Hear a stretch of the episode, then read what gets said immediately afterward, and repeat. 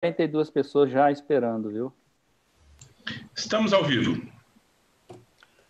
Boa noite, senhoras e senhores. Bem-vindo ao vigésimo episódio do Safety for Free, o episódio sobre segurança de voo do nosso canal Teaching for Free, hoje dedicado à asa rotativa, com a presença dos ilustres convidados comandantes Dato de Oliveira e Newton Alves. E hoje também com a presença do Ricardo Crespo e Saulo Alves, nossos voluntários do Teaching for Free. E hoje nós vamos falar né, sobre um acidente bastante interessante ocorrido com a aeronave uh, que operava com a rede Record, né, com o comandante Rafael operando essa aeronave. E como é o objetivo do nosso programa Safety for Free, tentar tirar ensinamentos né, sobre a segurança de voo para que a gente possa, no futuro, especialmente para a geração nova de pilotos que está iniciando a carreira e nos assiste no nosso canal, prevenir e evitar que um acidente semelhante possa ocorrer. E é uma, uma pane bastante interessante é, da falha de comando do rotor de cauda dos helicópteros. Né? Então, nós que somos mais é, acostumados com a aviação de asa fixa, né? nós temos muito bem esse conceito da velocidade, né? Tem até aquela frasinha comum, né? Que a sustentação é uma flor colhida no jardim da velocidade, né? Então, em aviação, sem velocidade, a gente fica numa situação complicada, né? E o helicóptero é muito semelhante, né? É, inclusive, tem a chamada frase curva do homem morto, né? Que ou você tem velocidade a baixa altitude ou você tem altura para transformar a energia potencial em dinâmica e conseguir ter a sustentação para poder controlar a aeronave. Então, são conceitos muito semelhantes e vamos entender isso e vamos entender como isso é importante na hora de uma falha de rotor de cauda. Uh, hoje, nesse episódio, é muito importante a presença do nosso voluntário comandante Ricardo Crespo, porque ele foi o presidente, na época, da comissão de investigação do CENIPA, que fez a investigação desse acidente. Uh, eu tive o prazer de ler o relatório, discutir com ele, é um relatório muito bem feito e o comandante Newton, também ligado à parte de instrução, vai trazer, fazer uma apresentação focando nas questões operacionais e os ensinamentos que a gente teve e o que, que mudou desde então, após esse acidente. Então, primeiramente, eu queria dar as boas-vindas e dar a palavra aos nossos convidados. Comandante Dato de Oliveira, seja muito bem-vindo ao episódio de hoje à noite. Obrigado, muito obrigado. Pessoal aí, um abraço forte. Sempre que precisar, a gente está aqui disponível para trocar uma ideia, bater um papo com essa turma boa aí e atender as perguntas, né? As curiosidades, de repente, das pessoas que estão nos assistindo aí. Então, muito obrigado pelo convite. Perfeito. Para quem não assistiu o episódio anterior, que eles participaram sobre asa rotativa, o comandante Dato operava a aeronave é, helicóptero numa mesma filmagem, paralelo à aeronave da Record, quando ocorreu a pane com seu colega comandante Rafael. Então, ele teve um, um insight muito interessante desse evento. Né? E Newton, muito bem-vindo também ao episódio de hoje. A palavra é sua. Muito obrigado, eh, Vanderput. Eu agradeço mais uma vez o convite aí do Teaching for Free, essa oportunidade que a gente tem de abrir um pouquinho para a asa rotativa. Né? Um canal muito bem conceituado, a gente conhece o trabalho de vocês na parte de asa fixa, e é bom a gente abrir essa, é, esse espaço para a gente falar um pouquinho da aviação de asa rotativa também. Eu agradeço o convite, se precisar botar à disposição falar de helicóptero, falar de, sobre segurança de voo são duas coisas que, é, para mim, é, é, muito gratificante. Então, se precisar, podem contar comigo.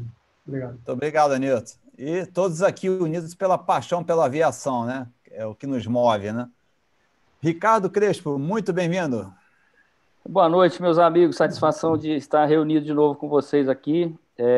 Estou é, vendo aqui que nós temos há 80 pessoas aí nos, nos assistindo, então muita gente aí já fazendo umas, uns comentários, né? Eu grando, mando um grande abraço aí para os amigos. As meninas também estão prestigiando aí, ó, a Carol, a Fernanda. Inclusive, ela falou engraçado aqui, né, Odato? A curva, ainda bem que é do homem morto, né? Porque a mulher sobrevive. a mulher piloto de helicóptero sobrevive, porque a curva é do homem morto. Mas vamos lá, brincadeiras à parte.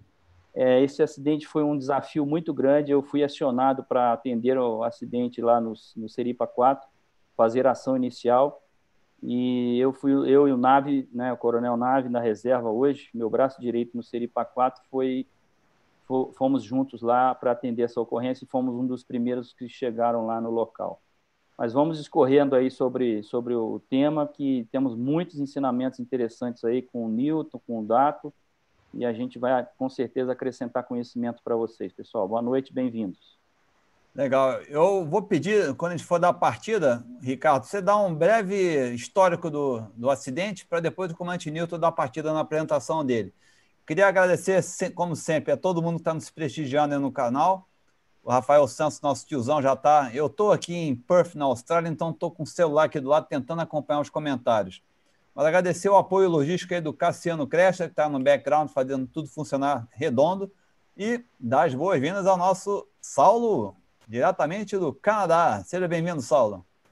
Boa noite, Ronald. Boa noite, todo mundo. Crespo, Newton, Datão. É, hoje eu vou atuar aqui como aprendiz é, e eu queria pedir licença, Ronald, para falar duas coisinhas breves. Eu prometo que vai ser minha, minha participação mais longa nesse episódio. Importante, todo mundo que assiste o Teaching for Free já sabe do Ronald, já sabe as competências do Ronald como líder aí dessa área de safety, por isso que é um quadro de safety. A gente vai falar sobre essa pane né, na área de helicópteros, aí, pane de rotor de cauda, e sobre o acidente com o helicóptero que o comandante Rafael estava voando.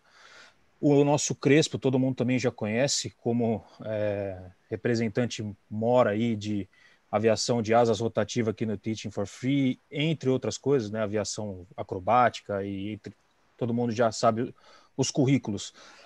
Uh, só para deixar claro, o Newton já esteve aqui com a gente, assim como o Dato. O currículo deles foi dito previamente nas, nos outros episódios que eles participaram, mas é interessante frisar que o Dato esteve lá, como o Ronald disse, como testemunho ocular, ele estava operando o helicóptero da, da, do Globocop na mesma ocorrência, então ele viu tudo acontecer, foi o primeiro a chegar no local, ele fez um pouso.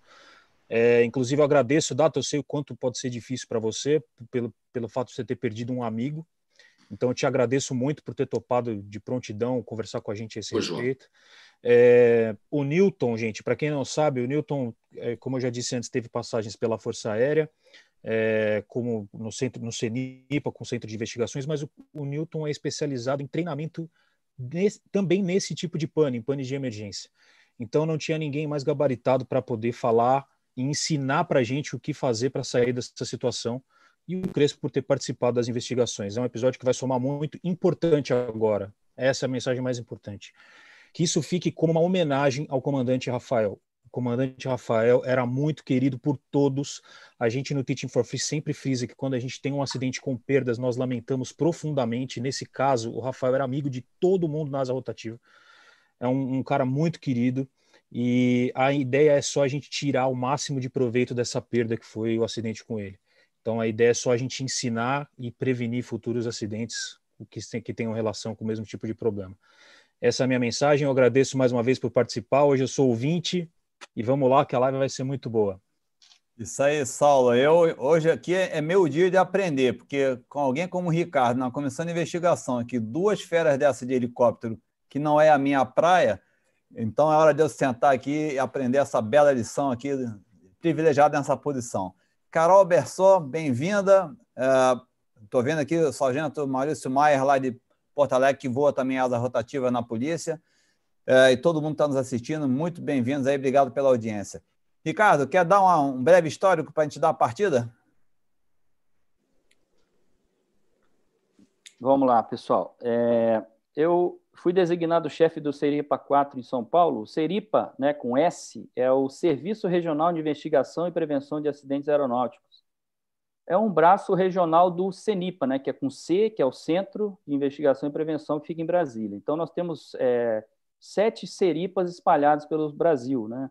Seripa 4 era responsável, é, responsável pelos é, estados de São Paulo e Mato Grosso do Sul em relação a todas as ocorrências. Isso se, dá pelo, pela necessidade de nós termos uma equipe né, de prontidão para que atenda às ocorrências de acidentes ou incidentes aeronáuticos nas regiões do Brasil, sendo o Brasil desse tamanho, né? É, o, o, trabalho do Seripa é, é, basicamente esse. E a gente tinha a equipe de sobreaviso acionada, é, acionada não, pronta né, para um acionamento, e inclusive era o NAVE, o, o oficial de sobreaviso, é, como eu percebi que era uma ocorrência de bastante repercussão né, e uma, uma ocorrência que era muito séria, né? é, eu acompanhei, eu como comandante do, do, do Seripa lá, eu quis e fiz questão de acompanhar a equipe de, de sobreaviso para chegar lá. Aí nos deslocamos lá de carro até o Joque, não foi tão, tão demorado, mas chegamos lá. É, a cena realmente é uma cena bem, bem chocante, porque a, a gente percebia que a violência né, do, do, do da, da, descida do helicóptero que nós tínhamos visto na televisão, né, e a, o impacto no solo foi muito grande o helicóptero basicamente desintegrou lá e ficou realmente achatado, né? E já tinham sido retirados os, os, o corpo né, do Rafael e o, e o, o Borrachinha lá tinha sido, é o apelido do cinegrafista, né? Já encaminhado para o hospital. E, e, o trabalho do Seripa é, é justamente, na ação inicial, é isolar a área para que a gente pudesse preservar todo, para que a gente possa preservar todos os indícios que a gente vá usar depois na investigação. Tá? É, ouvi algumas testemunhas, é, o pessoal entrevistou lá o Dato na época, né? entrevistamos algumas pessoas que, que disseram que viram, né? trabalhadores ali do, do Joque, e aí a gente começa a montar, né? a, a investigação ela começa já ali na ação inicial. Tá? E a gente lamenta muito a perda do amigo aí, do companheiro, e basicamente o que, o, o que aconteceu, o avião, o helicóptero ele fazia um serviço de telereportagem, né, da, pela Rede Record, juntamente com outro helicóptero da Rede Globo. É, como o Dato depois vai explicar em mais detalhes, né, que ele tem mais é, dados sobre isso. E nós fomos é, surpresos, surpreendidos aí com essa imagem dele, do helicóptero girando e caindo no joque. Então, o nosso trabalho foi o mais chegar o mais rápido possível lá, o primeiro para salvar alguma, né, algum sobrevivente e depois para iniciar o nosso trabalho árduo de investigação. Esse, esse, essa comissão de investigação foi composta de vários técnicos né, especializados da Força Aérea, teve também acreditados da, da Europa, da Airbus, e nós fizemos vários laudos técnicos, né, testes com, com relação a equipamentos dele. Nós chegamos a viajar para a França para conversar com o pessoal da Airbus, né, o fabricante, e tiramos muitos ensinamentos desse, desse acidente que nós vamos tentar passar, passar para os senhores aqui uma parte, né, principalmente abordada pelo Newton, e sempre há uma possibilidade de aprendizado né, com, com uma ocorrência dessa e e a gente tem que tirar alguma coisa de aprendizado para preservar as vidas e, e para que os acidentes sejam evitados. Então, basicamente foi isso aí, Ronald. Quer, é, Dato, você quer dar um, um, um, breve histórico do seu ponto de vista, você que estava voando paralelo ao colega, ao comandante Rafael, que daí a gente dá uma ideia de como foi a dinâmica do evento, a rapidez, e aí o Newton entra com a apresentação dele. Ah, é, aquilo que eu falei agora há pouco foi assim: a, eu tinha entrado na área controlada, né, tinha sido acionado pela emissora para fazer a imagem do, do, assalto ao banco, e entrei na área controlada, tinha um transponder, depois saiu do ar o controle, e quando o Rafael chamou o controle, eu falei: está fora do ar. Ele perguntou onde eu estava, eu falei, ele me localizou, falou: já te vi, chegou próximo. E ficamos os dois no pairado ali. E uns minutos depois, pouco, pouco tempo depois, tipo uns cinco minutos, vai. Ele se afastou e não falou nada comigo, que estava mudando a posição e tal. E eu também não estranhei aquilo que eu falei. O Rafael era profissional, então eu sabia que não ia ter problema de, de uma aproximação e tal. E na sequência, logo depois, assim, ele passou devagarinho e deu o nariz embaixo e saiu no gás. E falou depois na sequência que estava com um problema no rotor de cauda. E disse que estava indo para o jockey. Aí eu pedi calma a ele. E ele falou assim: eu vou para o jockey. Eu falei: então tenta um posto corrido. Ele falou assim: eu vou tentar. E não falei mais com ele. Não quis incomodá-lo, porque ele estava numa situação tão crítica, eu não queria. Tanto é que eu falei também agora há pouco: assim que o controle chamou, Yankee Romeo Eco, as duas vezes eu que contestei. A primeira para falar que estava em pane, a segunda que ele tinha é, caído no jockey. Aí posei na sequência para desligar a bomba, geradora, essa, né, enfim, bateria, aliás. E uma coisa que eu fiz que eu devia ter feito, acho que primeiramente era desligar tudo, mas eu, o, o, Alexandre, que é o borracha, ele estava é, metade do corpo dentro do helicóptero, sim, na cintura assim para baixo, dentro do helicóptero, e, e do tronco torcido para fora e tinha espasmos. O braço dele chacoalhava e sangrava muito pela boca. Então, quando eu corri, a primeira coisa que eu fiz foi tirar o Alexandre, né, o borracha, com todo cuidado, porque eu não sabia o que tinha quebrado por dentro e o medo dele se furar, entendeu? Ou alguma coisa machucar. E eu coloquei deitado na grama, com o rosto apoiado no ombro, para que não se engasgasse com o próprio sangue, que estava sangrando muito.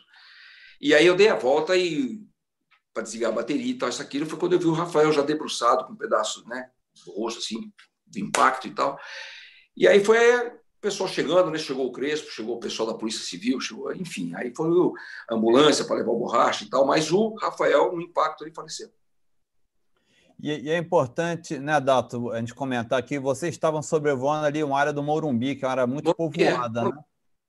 No Morumbi. E o, Rafael, e o Rafael, quando ele sentiu o, o problema, que ele me falou que estava com problema no rotor de cauda, eu estou com problema no rotor de cauda, ele falou. Eu falei, calma, Rafinha, calma. Ele falou assim, estou indo para o jockey. Faz um pouso corrido. Ele falou, vou tentar. Foi a última, a última coisa que ele, né? A última coisa que ele falou, vou tentar. E foi para o jockey. Lá realmente tem uma, é, uma área gramada que parece uma pista ali. Dá para posar, acho que um ultraleve, uns aviões, dá para posar que é muito, né? Ela é extensa e tal. Mas não deu para entender a hora que ele passou que essa área ficou através direito dele. Então não dá para é, quem sabe o que aconteceu é o piloto. O piloto morre depois aí tem que ser a investigação.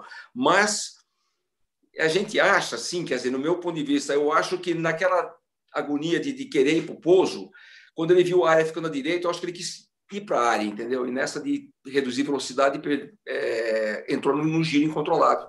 E aí é. as imagens estão aí na, na internet, foi aquele impacto, e foi o que o Crespo falou. O helicóptero não quicou, entendeu, Ronald? Ele não quicou, ele bateu e ficou. Ficou, né? Ele bateu e grudou na, no chão, pá no chão, o gimbal, que a câmera na frente lá voou 10 metros e tal. Então foi realmente uma pancada.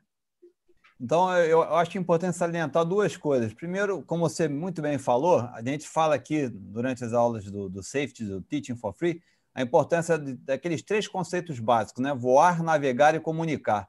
Na hora de uma emergência dessa, ele está preocupado em né, voar, tomar a decisão dele, navegar que foi uma coisa que provavelmente ocupou muito ele sair da área de alta aglomeração e procurar uma área mais descampada, que foi o jockey, né? E como você bem falou, a comunicação ficou para lá. Ele está tá dentro da cabine e você fez essa não, ponte aí. Eu não queria, eu não queria perguntar para ele, Ronaldo, tipo assim, daí como é que você está? Como é que está? Está conseguindo? Tá? Eu não queria tirar ele da concentração dele, porque ele estava ali é, buscando a, a, área, que no caso o jockey, né? Para pouso, então tanto é que quando o, o, controle chamou, na sequência eu mesmo, eu mesmo contestei, sabe? O Rafael ele não falou nada. Ele continuou no voo. E aí aconteceu de, dessa perda da velocidade, que quando a câmera fechou nele, que a gente visualizou que o Barquinhos fechou, ele já estava dando o nariz em cima, assim, ó, ele levantou o nariz do helicóptero um pouquinho e entrou no giro. É, aí não tem. Bem, eu que não sou piloto de helicóptero e tive chance de ler o relatório com calma e conversar com o Ricardo e vocês, tive, uhum. tive boa compreensão né, do que aconteceu ali. Eu acho que o relatório foi muito rico e teve sucesso nisso. E nós agora vamos então assistir a apresentação muito espetacular que o Newton montou aí para a gente, né, baseado no relatório e focando nessa questão operacional, entender que, além de ser uma pane muito rara e muito complexa, ela teve algumas nuances, que ela veio, ela piorou depois quando ele se aproximou da área do jockey, e sem dúvida agravou toda a compreensão do que acontecia com o helicóptero e tornou muito difícil o controle e a decisão do comandante Rafael. Né? Então, Newton, vou passar a palavra a você. Se alguém quiser se manifestar mais, por favor. É, vamos então entender com a apresentação do Newton exatamente como aconteceu isso aí e as lições a serem aprendidas. Obrigado, Ronald. É, eu fiz a apresentação, então, como você colocou, né, o relatório, a parte de, de fator material, ele foi muito bem escrito lá pelo, pelo NARF, com acompanhamento do Crespo, certamente, e cobriu muito bem essa área do, do fator material. A intenção nossa aqui é discutir um pouco do fator operacional. A gente vê o que, que na, na parte de, de operação da aeronave, o que, que o treinamento pode ajudar se não é evitar o acidente, é pelo menos minimizar o, a severidade do dano. Né? Então, a apresentação que eu montei aqui, ela não vai entrar no detalhe do fator material, porque isso aí está muito bem escrito lá no relatório, é, não, deixa, não deixa dúvida, foi muito bem é, é, abordado esse, esse fator aí. Mas a ideia aqui é a gente passar para o pessoal, principalmente os operadores, a gente entende que o público-alvo nosso aqui são, são os pilotos, né? É, o que, que a gente pode ver em termos de treinamento para ajudar alguém que, porventura, se encontra em uma situação crítica dessa, como o, o Rafael se encontrou naquele dia. Né? Eu vou compartilhar a tela aqui, para ficar mais fácil para o pessoal acompanhar, e aí eu deixo a critério de vocês aí, se a gente, quando tiver alguma dúvida, alguma pergunta, se a gente interrompe no momento, ou se segue a apresentação até o final e depois responde as perguntas, o que acharem melhor aí. Beleza. Ok? Saulo, você está conseguindo acompanhar os comentários bem aí? Que eu estou um pouco limitado aqui onde eu estou, aqui no hotel. Sim, Ronald, eu estou separando ah. algumas perguntas aqui para passar para vocês posteriormente, se vocês precisarem. Beleza, então tranquilo, Nilton. Saulo, então tá contigo aí, se quiser interromper, tá? Eu vou, vou compartilhar, como eu falei aqui, para ficar mais fácil para o pessoal acompanhar, né? Fica à vontade, Nilton. Vamos lá. Compartilhando aqui, estão tá, visualizando então a, a tela da apresentação, a tela inicial. Bom, vamos lá então. A, a ideia né, é a gente usar esse tempo nosso aqui para conversar um pouco dentro dessa ideia do Rotors for Free sobre falhas do rotor de cauda. E quando a gente fala em falhas do rotor de cauda, né, a gente tem que separar duas panes distintas que têm procedimentos distintos e que no momento da emergência, o cara com adrenalina lá em cima, com o estresse de uma pane real, com gente embaixo ali que ele não pode cair em cima, como o Ronald bem colocou aqui, o, o, o Rafael ainda conseguiu levar a aeronave para uma área livre. Ele tem tudo isso para gerenciar e ele ainda tem que identificar se ele está com uma falha de comando de passo ou se ele está com uma falha de acionamento do rotor de cauda. É, são dois problemas que afetam a, a, o controle direcional da aeronave, mas que têm origens distintas e certamente vão ter procedimentos distintos também, né? Então, para a gente identificar cada um deles, vamos ver aqui esse primeiro. Muito bom dia. Olha, a Delegacia de Roubos e Furtos de Automóveis, com a, com a, a CORE, que é o grupo de elite da Polícia Civil do Rio de Janeiro, estavam fazendo uma operação no complexo de São Carlos. Quando foram, o Roberta e Thalita, foram alvejados, os bandidos atiraram e atiraram muito contra a aeronave blindada da polícia. E acabou a informação que nós recebemos que o helicóptero da TV Globo que você vê fazendo esse pouso forçado foi atingido na cauda, Roberta. O que aconteceu, né? Nesse, nesse, nessa cobertura que ele estava fazendo aí dessa operação da polícia, acabou sobrando tiro para o Globocops. Foi lá no Rio, em 2011, é, o, o controle de passo do rotor de cauda foi atingido e aí o que acontece? Ele está com o rotor girando, o rotor está gerando sustentação, mas ele não consegue mais variar é, o, o, passo do rotor de cauda, consequentemente ele não consegue variar a intensidade dessa sustentação. E aí o procedimento é esse que ele executou aí, é vir para um pouso corrido, a gente vai ver isso mais em detalhe é, durante a apresentação. Né? É, a ideia não é falar somente da pane do Yankee Romeo Eco, mas falar das panes de rotor de cauda, das duas a falha do acionamento do rotor de cauda. É...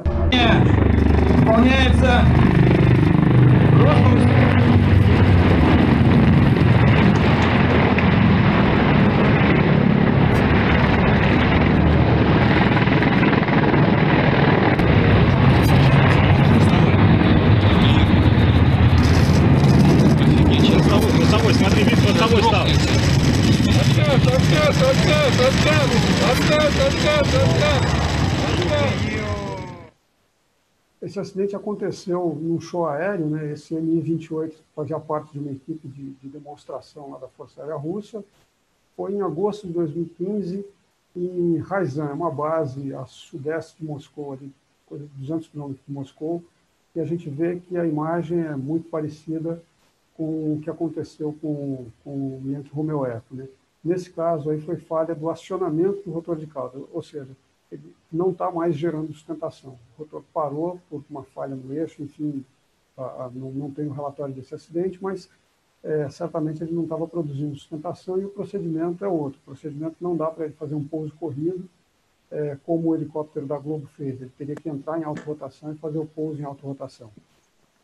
É... E, e para deixar bem claro para quem não é familiar com helicóptero como eu, quando a gente fala de falha de acionamento, como no caso do MI-28, é do eixo de transmissão que dá o torque lá para o rotor de cauda, né? Exatamente. Ou, ou, o rotor de cauda parou de girar por uma falha no eixo, ou fisicamente ele é, foi é, seccionado ali, ele perdeu, enfim, ele não tem mais é, nenhuma geração de sustentação lá na cauda. Diferente desse, desse esquilo da Globo que a gente viu na primeira, no primeiro vídeo, né, que o rotor está girando, está gerando uma sustentação residual ainda, ele só não consegue variar essa sustentação.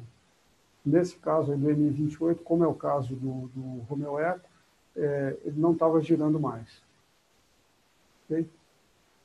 Bom, e aí então a nosso bate-papo a respeito das duas, dessas duas falhas de rotor de cauda, tendo como pano de fundo aí o estudo de caso do, do Yankee Romeo Eco, que é o acidente que a gente estava discutindo aqui no início, que o Crespo já comentou, o Dato também. E o objetivo nosso aqui é relembrar alguns conceitos teóricos, né? eu digo relembrar porque não vai ter nada de novo, é, são colocações que a gente já conhece, mas que com o tempo vai caindo no esquecimento e é bom de tempos em tempos né, a gente parar para refletir um pouco a respeito. Né? Então, é relembrar esses conceitos teóricos, as técnicas de pilotagem que são aplicáveis a, a uma situação de emergência relacionada a rotor de cauda. E, como segundo ponto nesse nosso objetivo, compreender a importância né, de, de se ter uma boa base teórica, a importância do treinamento dos procedimentos de emergência para prevenção de acidentes, ou no mínimo para mitigar, para reduzir a severidade do dano, aí, caso a gente não consiga é, evitar o acidente. Né? E o nosso foco, como não poderia deixar de ser, é a prevenção. O, o objetivo é esse. Né?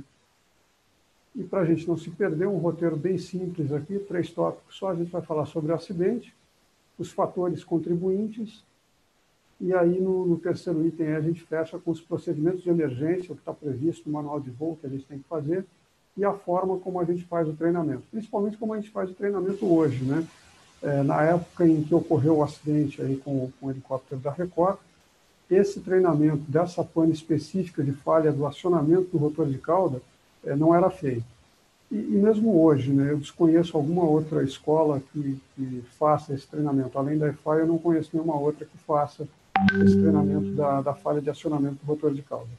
Mas mesmo, mesmo o Wi-Fi na época também não fazia, ele foi desenvolvido em função disso. Né? A gente estava falando ainda há pouco, o acidente é tudo de ruim. Se a gente não conseguir tirar a única coisa boa que ele pode nos dar, que é o ensinamento, aí realmente está tudo perdido. Né? Pelo menos o ensinamento a gente tem que tirar. Então vamos lá. O acidente. É, foi em fevereiro né, de 2010, o Dato já comentou, aí, a aeronave decolou do campo de Marte para fazer essa cobertura na região do Morumbi, e com aproximadamente 30 minutos de voo, ele reportou né, essa, esse problema com o rotor de cauda e disse que ia tentar o pouso de emergência no Jockey. Pouco tempo depois, a aeronave foi vista já nessa espiral descendente que seguiu até a colisão com o solo. É, essa classificação do acidente, né, como falha de sistema ou componente, são parentes aí, é, na época estava correto, era isso mesmo, hoje também, aliás, está correto, mas hoje tem um componente a mais. Né? Esse, esse, relatório ele foi concluído em 2016. Em 2017, o, o CENIPA emitiu uma revisão, né, uma, uma, uma nova emenda da, do NCA 3-6, é, adequando essa taxonomia da, da, identificação dos tipos de ocorrência é, com também o que é utilizado pela, pela ICAO. Então, hoje ele seria classificado aí como falha de componente e perda de controle. Gente vai ver aqui na frente como é que é isso. Segundos depois, o Globocop localiza a aeronave. Ela já está girando e logo começa a cair. A cena impressiona a repórter Juliana Girardi, que está a bordo.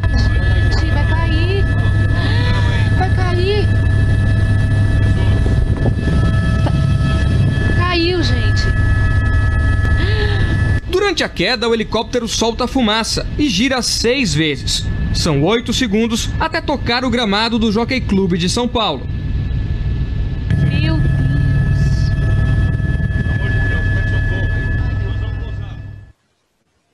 Essa imagem né, feita pelo, pelo Data, que estava na hora lá. Né? Essa fumaça que o pessoal se refere aí durante o giro, na verdade, é, é já uma tentativa dele de sair da pane, né? O procedimento de cortar o motor para zerar o torque e tentar o pouso em alta rotação. Aquele, aquela fumaça é, combustível que sai do dreno ali logo depois do corte. Então, ali ele já estava tentando o, o, procedimento, de repente, se tivesse mais altura, até conseguiria ceder o nariz e ganhar velocidade, mas a altura realmente era pouca. Né? Aqui uma imagem geral do, do local do acidente, foi extraído do, do, próprio relatório do CENIPA, a gente vê aí o tamanho né, do, do estrago. Realmente foi, foi uma pancada bem, bem forte. Aqui a gente tem uma imagem do rotor de cauda, a gente vê que ele praticamente não tem dano, né, se a gente compara com o restante do, do helicóptero. Né? É, a pá aqui praticamente íntegra, uma, a outra com um pouquinho de dano aqui de ter batido no chão, mas a gente vê que ele bateu já é, praticamente sem energia. O tipo de ocorrência que eu comentei ainda há pouco, né, ele foi classificado então como falha de sistema ou componente. Na época a, a classificação era essa. Hoje ele seria classificado também como falha de sistema ou componente, mas acrescentaria aí a perda de controle em voo, que é justamente sobre o que a gente vai falar aqui. Né? Então, a, a, o que a gente tem hoje é que se a falha for incontrolável, né, se, se, a própria falha é, do componente já gerar a perda de controle, então ele é classificado somente como falha de componente. Mas se a perda de controle ela veio depois, né, a falha de componente por si só não faz com que a gente perca o controle da aeronave, mas em função disso, em função de algum outro procedimento que o piloto adote, é, acabe perdendo o controle, então a classificação passa a ser dupla. A definição aqui de, de perda de controle em voo também está lá no, no MCA 3-6, é essa. Né? Se a perda é resultado direto, se a perda de controle é resultado direto da falha de componente, classifica como falha de componente somente. Entretanto, é, essa perda de controle ela pode vir seguindo a falha, né? então a classificação é, é, duplicada. E é, por conta disso, né, a gente vê a perda de controle em voo aqui com um percentual bem alto, é, é o tipo de ocorrência mais relevante, aí por isso essa nossa preocupação em tratar a parte operacional aí da perda de controle. O, o que acontece também, só vou voltar aqui, né? essa, essa perda de controle, que por si, ou melhor, essa falha de componente que por si só já gera uma perda de controle, ela não é muito comum acontecer. Então, normalmente, quando existe a perda de controle por falha de componente, a classificação é duplicada. Por quê?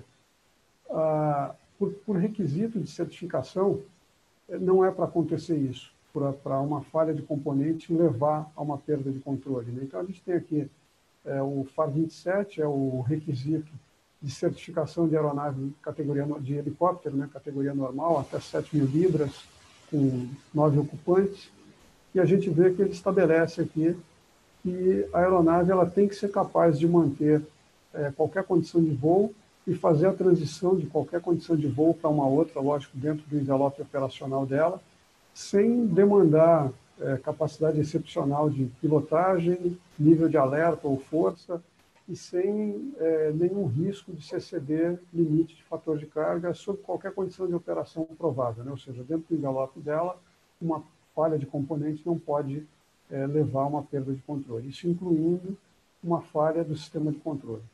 Então, por isso que eu disse que normalmente, se vem uma falha de controle por conta de uma de uma falha de componente, vai, normalmente vai ter a classificação é, dupla ali, né? A, a, classificação da ocorrência vai pegar os dois aí.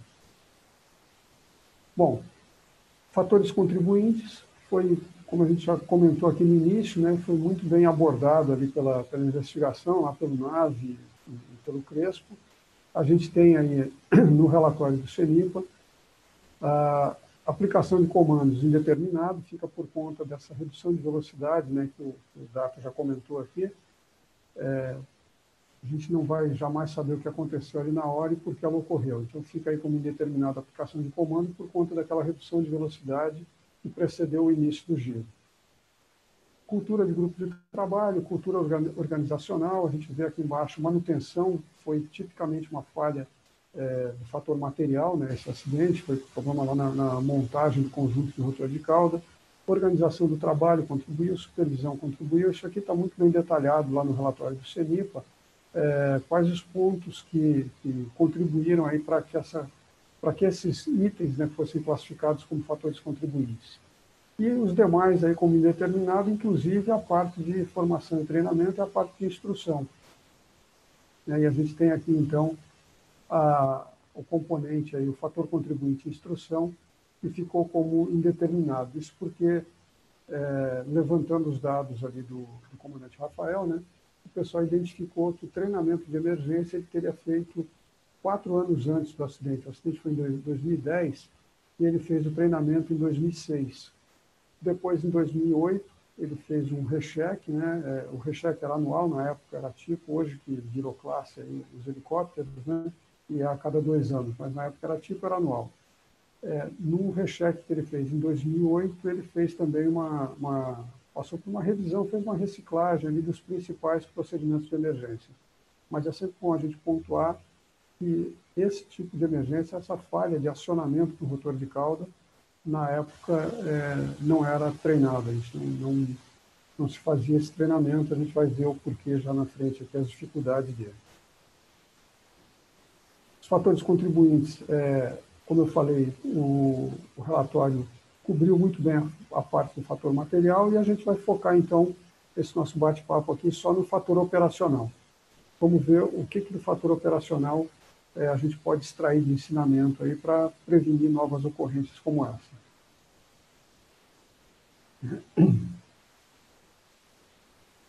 Fatores contribuintes, essa, essa estatística aí está lá no site do CENIPA, né? É, nos últimos 10 anos, aí, janeiro de 2010 a dezembro de 2019, a, o fator instrução está aqui como sétimo nessa relação, é a participação do processo de treinamento previamente recebido dos envolvidos na ocorrência por deficiência quantitativa ou qualitativa, não sendo atribuída a plenitude dos conhecimentos e demais condições técnicas necessárias para o desempenho da atividade. Essa é a definição do fator contribuinte instrução. Mais acima aqui, já um pouquinho mais significativo, a gente tem a aplicação de comandos, né, inadequação do uso dos comandos da aeronave por parte do piloto. E a gente tem o top deles aqui, né, julgamento. Inadequada avaliação por parte do piloto de determinados aspectos relacionados à operação da aeronave, estando qualificado para operá-la. E aí a gente tem o detalhe aí do estando qualificado, né? O que a gente pode interpretar disso aí? É, a norma certamente interpreta, é, entendo, como estar habilitado. Está habilitado, o piloto tem uma habilitação válida. Ele fez o recheque dele e está com a habilitação válida e está voando e está dentro do legal. Mas a gente tem que diferenciar aí, é, do meu ponto de vista, o que, que é estar habilitado do que é estar proficiente. Na época, o recheque era feito anualmente, hoje é feito a cada dois anos. É, eu faço meu recheque hoje, nos próximos dois anos, nos próximos 730 dias aí, eu estarei habilitado. Mas a minha proficiência certamente não vai ser a mesma da, na semana seguinte ao meu treinamento e daqui a dois anos. Né? Então, a minha habilitação ela não muda. Eu fui habilitado hoje e até que ela vença eu vou estar habilitado a minha proficiência certamente vai degradando com o passar do tempo. Né? Então, quem faz um treinamento e, e, tem uma pane quatro anos depois, ou dois anos depois que seja, se a gente considerar é, o recheque, é, a proficiência dele durante essa emergência, considerando que ele fez esse treinamento dois anos antes e que o treinamento não cobriu essa emergência, cobriu uma série de outras, mas essa especificamente não, porque não se treinou na época, certamente a proficiência dele não vai ser a mesma. Então, esse estando qualificado, é, o pessoal deve encarar, né, a, a, norma deve interpretar como estar habilitado. Habilitado ele estava, proficiente, não dá para a gente afirmar com tanta é, certeza. Né?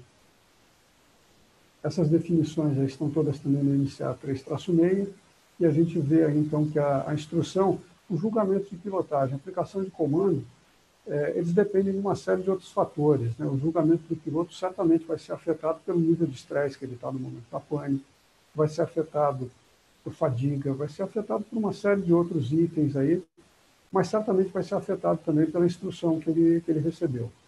Então, a gente vê a, a, a, o fator instrução, né? deficiência quantitativa e qualitativa.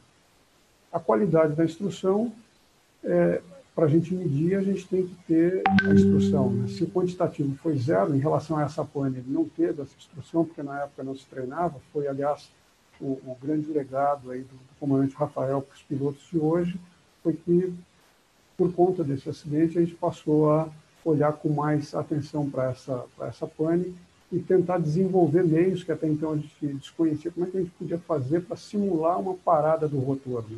Simular que eu perdi o comando de passo é simples, eu tiro o pé dos pedais e pronto, não estou comandando o passo mais, simulei que eu perdi o comando de passo. Agora, como é que eu vou simular que o rotor parou? E aí, depois desse acidente, foi que o pessoal se debruçou em cima disso. É, na época eu não estava na EFI ainda, o comandante Bosco, em conversas com o NAVE, né, é para tentar identificar uma forma de fazer esse treinamento e desenvolver o treinamento que a gente realiza hoje, que a gente vai ver mais adiante aqui. Seguindo aí no relatório, a gente tem a parte de, de comunicação. Eu extraí aí um trecho né, do que o Dato acabou de dizer, né? É, quando o Rafael disse que ia para o jockey, né, ele coloca, até o Dato sugeriu o pouso corrido ali, e a gente consegue extrair daqui o seguinte, o que ele falou lá, é que ele não, está no, no, relatório de transcrição né, da, das comunicações. Não consigo dar pedal esquerda, ele vibra muito, né? ele está com a cara muito para a esquerda, ao contrário de uma pane de rotor de cauda. É, isso por quê? Porque a pane que se treinava na época, que, que é a mais conhecida e que talvez até o Dato tenha imaginado que a pane fosse essa, né? por isso a sugestão do corrido, o helicóptero fica com o nariz para a direita, e no caso dele ele estava para a esquerda. E aí essa, essa confusão, né, esse, o que o Vanderput já colocou, que era o, o, a intermitência ali do problema, né, até que configurasse a, a pane realmente, é, essa, essa característica aí de ficar com o nariz para a esquerda, tudo isso vai aumentando o nível de ansiedade, aumentando o nível de estresse ali e complicando a tomada de decisão. Né? E aí ele disse que vai fazer o, tentar o pouso corrido lá no, no Jockey. Outras informações aqui operacionais, também retiradas lá do, do relatório do, do, do CENIPA, né? É, março de 2006, eu já comentei aqui, foi quando ele fez o treinamento de emergência é, e consta lá que ele treinou as auto-rotações e o pouso sem pedais. Mas o pouso sem pedais que se treinava na época, hoje se treina também, né, ainda treina, é considerando uma falha de comando de passo, que não era a pane que ele estava, ele estava com uma falha de acionamento e isso quatro anos antes do acidente. Como eu falei, o nível de proficiência já não é o mesmo. Né? Dois anos antes, em 2008, né, ou dois anos depois desse treinamento, dois antes do acidente, ele fez um recheque, é, onde foram relembrados os principais procedimentos de emergência e foi feito também auto-rotação e pouso sem pedais, mas, de novo, não a, com a falha do acionamento, com a falha do comando de passo. Os procedimentos, então, que a gente vai ver agora, né, é, desculpa, além do, do, procedimento de falha de comando de passo, que foi o que ele treinou, a gente vai ver também o treinamento que foi desenvolvido pós-acidente, que é o treinamento da falha de acionamento. Então, vamos dar uma olhada é, o que, que o, o, relatório fala, depois o que, que os manuais, o que, que o manual do esquilo fala e o que, que é feito hoje. Né? Então, na, na parte de análise aí do, do relatório, é, comentado aí que não é uma pane comum, isso é fato, né? não é uma pane comum, e o treinamento dela é simulado. Como a maioria das panes, a gente simula só. O problema era como simular, né, como eu coloquei aqui, como simular que o rotor parou. É, o fato né, que, que a gente já comentou, o fato dele, esse espaço tão grande de tempo aí entre o último treinamento e a emergência em si, pode ter degradado essa habilidade do, do, piloto em lidar com a pane, ou seja, ele estava habilitado, mas a proficiência dele certamente estava degradada, estava prejudicada. O manual do, do esquilo, ele prevê, então, para a falha de rotor de cauda, o seguinte, né? É, nesse primeiro item aí, a gente vê a falha do acionamento do rotor de cauda, que foi a pane que ele teve. Então, tem lá que é, essa, essa, perda de tração rotor de cauda com potência vai gerar um movimento de guinada para a esquerda e que o montante aí, né, a extensão desse, desse movimento vai depender da condição de potência que a gente está e da velocidade que a gente está. A falha com baixa velocidade, um pouco mais crítica, se a gente estiver no pairado dentro do efeito solo, é pousar, é reduzir o coletivo e pousar antes que a razão de giro aumente demais. Se estiver fora do efeito solo, a gente vai baixar o coletivo moderadamente, o, o, manual coloca aqui, daqui a pouco a gente vai ver se, moderada, se moderadamente, né? para reduzir o torque e, simultaneamente, iniciar uma busca de velocidade. Vamos levar o nariz à frente, tendo altura, para buscar a velocidade. Reduzindo o torque, a gente reduz a, a força que está impelindo a aeronave para o giro. E buscando velocidade, a gente coloca a sustentação na, na deriva, né, na empennagem vertical, e recupera o controle da aeronave. O item seguinte aqui, o manual fala da falha em voo à frente, e no caso de uma falha no pairado fora do efeito solo, depois que a gente colocou o nariz para baixo ali ganhou velocidade, a gente passa a, a, a, voar nessa mesma condição, né? numa falha é, é, com velocidade à frente. Né? Então, é, é, o que a gente vai ter que fazer aí é ajustar a potência para uma velocidade aí que dê uma, uma, um voo relativamente coordenado, né, por conta da estabilidade ali que a deriva vai proporcionar vamos selecionar uma área é, adequada para pouso, fazer uma aproximação de grande ângulo e, na final, o manual coloca aí, né, tem algumas observações que a gente vai fazer a respeito do que o manual diz e o que, de fato, a gente acaba fazendo. Né? O manual do esquilo coloca aí para a gente, na final, cortar o motor e entrar em auto-rotação. É, a gente vai ver esse item aqui mais à frente. Na falha do comando de passo, é fazer um pouso corrido. Né? Foi o que ele, o, o, o Rafael imaginava fazer, o que o Dato sugeriu, fazer um pouso corrido para uma falha de controle de, de, de passo do rotor de cauda. Né? O rotor está girando, mas se a gente não consegue variar a sustentação, a gente vem com corrido. Vamos ver, então, como é que a gente diferencia um do outro. É, eu estou em voo e, dali a pouco, o pedal perde efetividade. O piloto comanda o pedal para um lado e para o outro a aeronave não responde mais. Bom, estou com falha de rotor de cauda. Vou para o pouso. Qual deles? Venho para um pouso corrido, porque eu estou com comando de passo é, em pane, ou eu venho para uma autorrotação porque falhou o acionamento e o rotor está parado. Como é que a gente faz para tirar essa ambiguidade? Eu estou voando aqui, a gente tem o torque, né? o torque, no caso do estilo, puxa o nariz para a esquerda, e a gente tem aqui a, a, uma força de sustentação da deriva, por conta da velocidade à frente, e uma força de sustentação do rotor de cauda, caso ele esteja girando, puxando a nossa cauda aqui para a esquerda e o nariz para a direita. E por alguma condição de voo que a gente está no momento ali, o momento em que a gente teve a pane, o nariz está voltado para a esquerda aqui e eu não tenho como saber é, qual das duas eu estou enfrentando. Né? O que a gente faz então? Botão de teste hidráulico, pressiona, com isso, a gente tira a pressão do servo traseiro. O, o rotor de cauda do esquilo tem uma característica, né? ele tem um contrapeso, um peso chinês que a gente chama, né? que vai levar o rotor para o passo neutro dele, que não é zero. Ele continua gerando sustentação, uma sustentação residual, mas é, essa sustentação vai ajudar a gente, é suficiente para trazer o nariz para a direita. Então, eu pressiono o teste hidráulico, por força centrífuga, esse contrapeso vai jogar o passo do rotor de cauda para o neutro e ele vai girar o nariz para a direita aqui. Então, a partir dessa condição, eu sei é, que a pane que a gente está enfrentando é uma falha de comando de passo. E aí a gente vai para o pouso corrido, como aquele primeiro vídeo lá do helicóptero da Globo, que foi alvejado e pousou em emergência lá em Jacarepaguá. Bem, outra situação a gente teve a pane, está o nariz para a esquerda, mesma coisa, né? o torque puxando, e eu não tenho mais a força do rotor de cauda. O rotor de cauda está parado, falha de acionamento, eu só tenho a força da deriva aqui, mas eu não sei disso ainda. Eu estou na mesma situação que a anterior. Tá? O nariz para a esquerda e o pedal não está respondendo. A gente vem aqui, pressiona o teste hidráulico, se o rotor estivesse girando, ia acontecer a mesma coisa que o anterior. O contrapeso ia levar ele para o neutro e ele ia correr o nariz para a direita. Nesse caso aqui, o rotor está parado.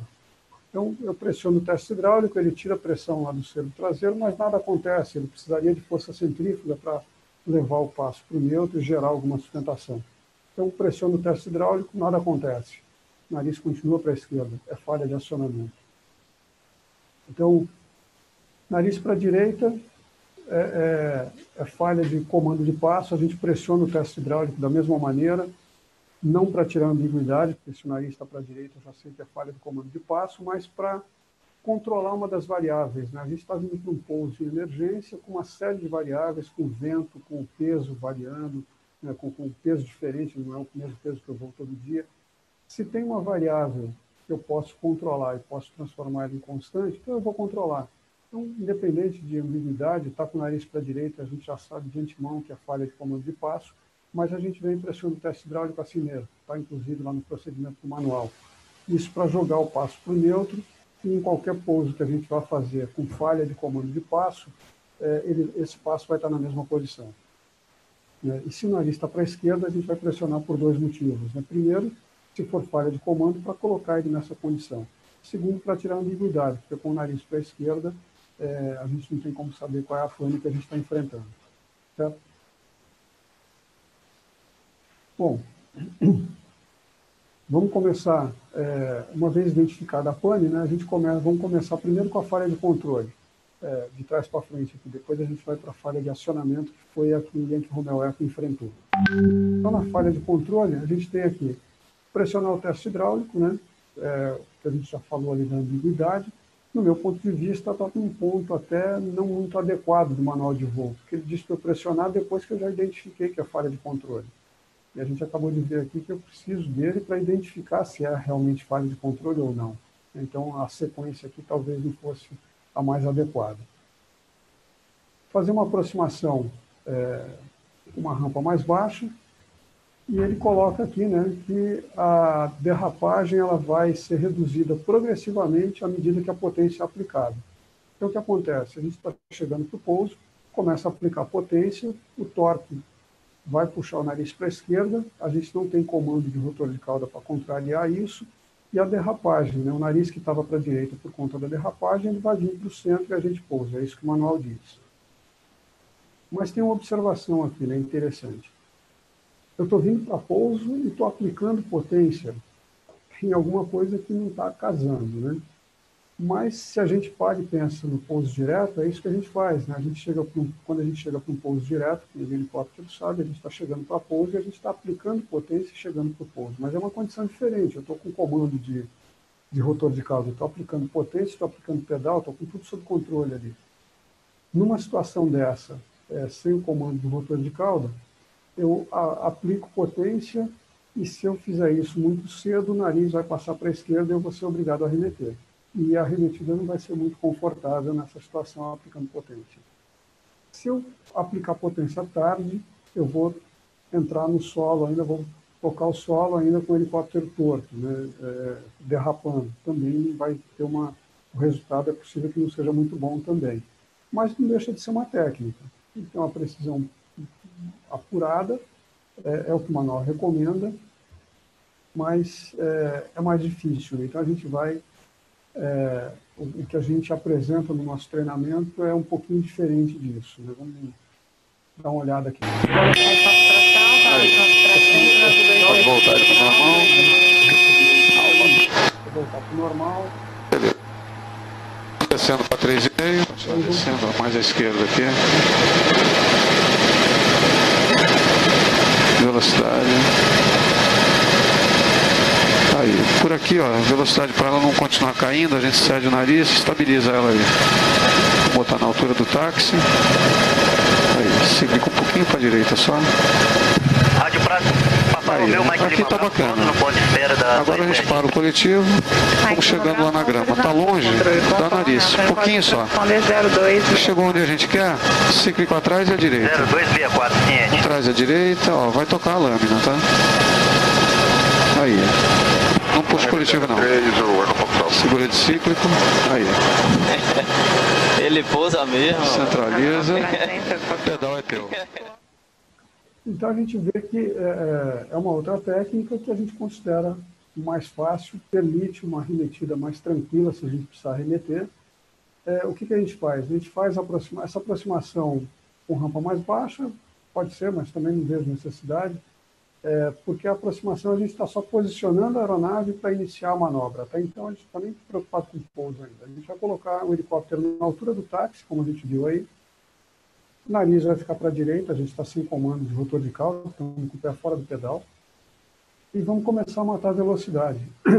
Então, à medida que a gente reduz a velocidade, a deriva começa a perder sustentação e o nariz, perdendo sustentação, o nariz começa a correr para a esquerda. Isso aí, se a gente fizer de forma gradativa, como a gente viu aí é, sendo feito, o nariz vai correr para o centro de forma gradativa também. Se eu reduzir a velocidade é, muito rapidamente, o nariz vai vir para a esquerda é, é muito rápido também, torna a manobra mais difícil. Mas se a gente reduz gradualmente acontece isso que a gente viu no vídeo. Ele vai alinhando devagar até tocar. Com que velocidade a gente toca, não depende da gente, depende das condições que a gente está. Né?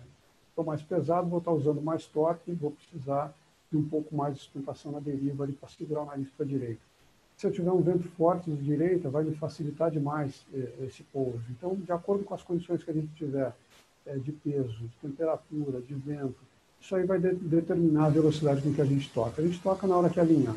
Mas a gente viu aí pela, pela imagem que é, é uma velocidade bem baixa. Né? A gente não tem que tocar muito embalado para conseguir manter a aeronave alinhada. Então, o que a gente vai fazer é pousar, né? a, a derrapagem vai ser reduzida progressivamente à medida que o estabilizador vertical, à medida que a deriva perde sustentação. É, uma outra observação que tem no manual de voo, né? Abaixo de 20 nós, a arremetida é impossível. A gente vê que ele não coloca nem que é difícil, a gente coloca é, é impossível. E a gente vê que não é. é essa observação talvez ela tivesse muito bem aplicada é, se ela tivesse lá na seção que fala da falha de acionamento. A falha do acionamento abaixo de 20 nós, realmente a arremetida vai ser complicada. A gente tendo altura, consegue dar nariz e, e ganhar velocidade, né? recuperar o controle. Falando de arremetida, no momento do pouso, é, abaixo de 20 nós a gente não vai arremeter e não é nem por problema de controle. Né? Na falha de acionamento, é, a gente vai vir para um pouso em autorrotação. Então, a gente vai vir com velocidade de autorrotação, fazer o flare. Na hora que a velocidade cair abaixo de 20 nós, a gente já está com o motor cortado. Então a gente não vai arremeter não é nem por problema de controle, porque já cortou o motor, não tem mais como arremeter mesmo. Né? É, mas essa, essa impossibilidade que o manual cita aqui de arremetida abaixo de 20 nós, a gente vê durante o treinamento que não é bem dessa forma. Né? A gente faz uma passagem, desculpa, a gente faz uma passagem em cima da pista durante o nosso treinamento, é, para que o piloto provoque o erro, faça o nariz passar para a esquerda e recupere justamente para ele treinar esse controle da aeronave em baixa velocidade, para ele treinar a, arremetida. Né? Então vamos dar uma olhada aqui como é que a gente faz isso. Segurando a velocidade. Esse treinamento em São Pedro da Aldeia, no início do treinamento da Marinha, Aí, por aqui a gente começa a ceder o nariz, para ela parar de cair. Vamos estabilizar a velocidade aí. Para estabelecer a altura do táxi nariz à frente para a velocidade parar de cair. Aí, aí chegar um pouquinho de ciclo para trás, né? Isso, bem pouquinho. Vai ele alinhando. Ali hoje é só deixar descer, né? Aqui seria focar, né? Mas a gente vai provocar o erro aqui. Então vamos reduzir mais a velocidade. Um pouquinho mais de ciclo para trás. Ele vai querer afundar. A gente dá um pouquinho de coletivo, ajuda a provocar o erro. Pronto, passou para a esquerda, remete. Vamos buscar a velocidade. Pode levar o nariz. Aí, alivia o coletivo. Olha ele voltando já. Volta. Pronto, vamos lá, vamos tentar outro pouso. Coletivo parado, vamos matar a velocidade.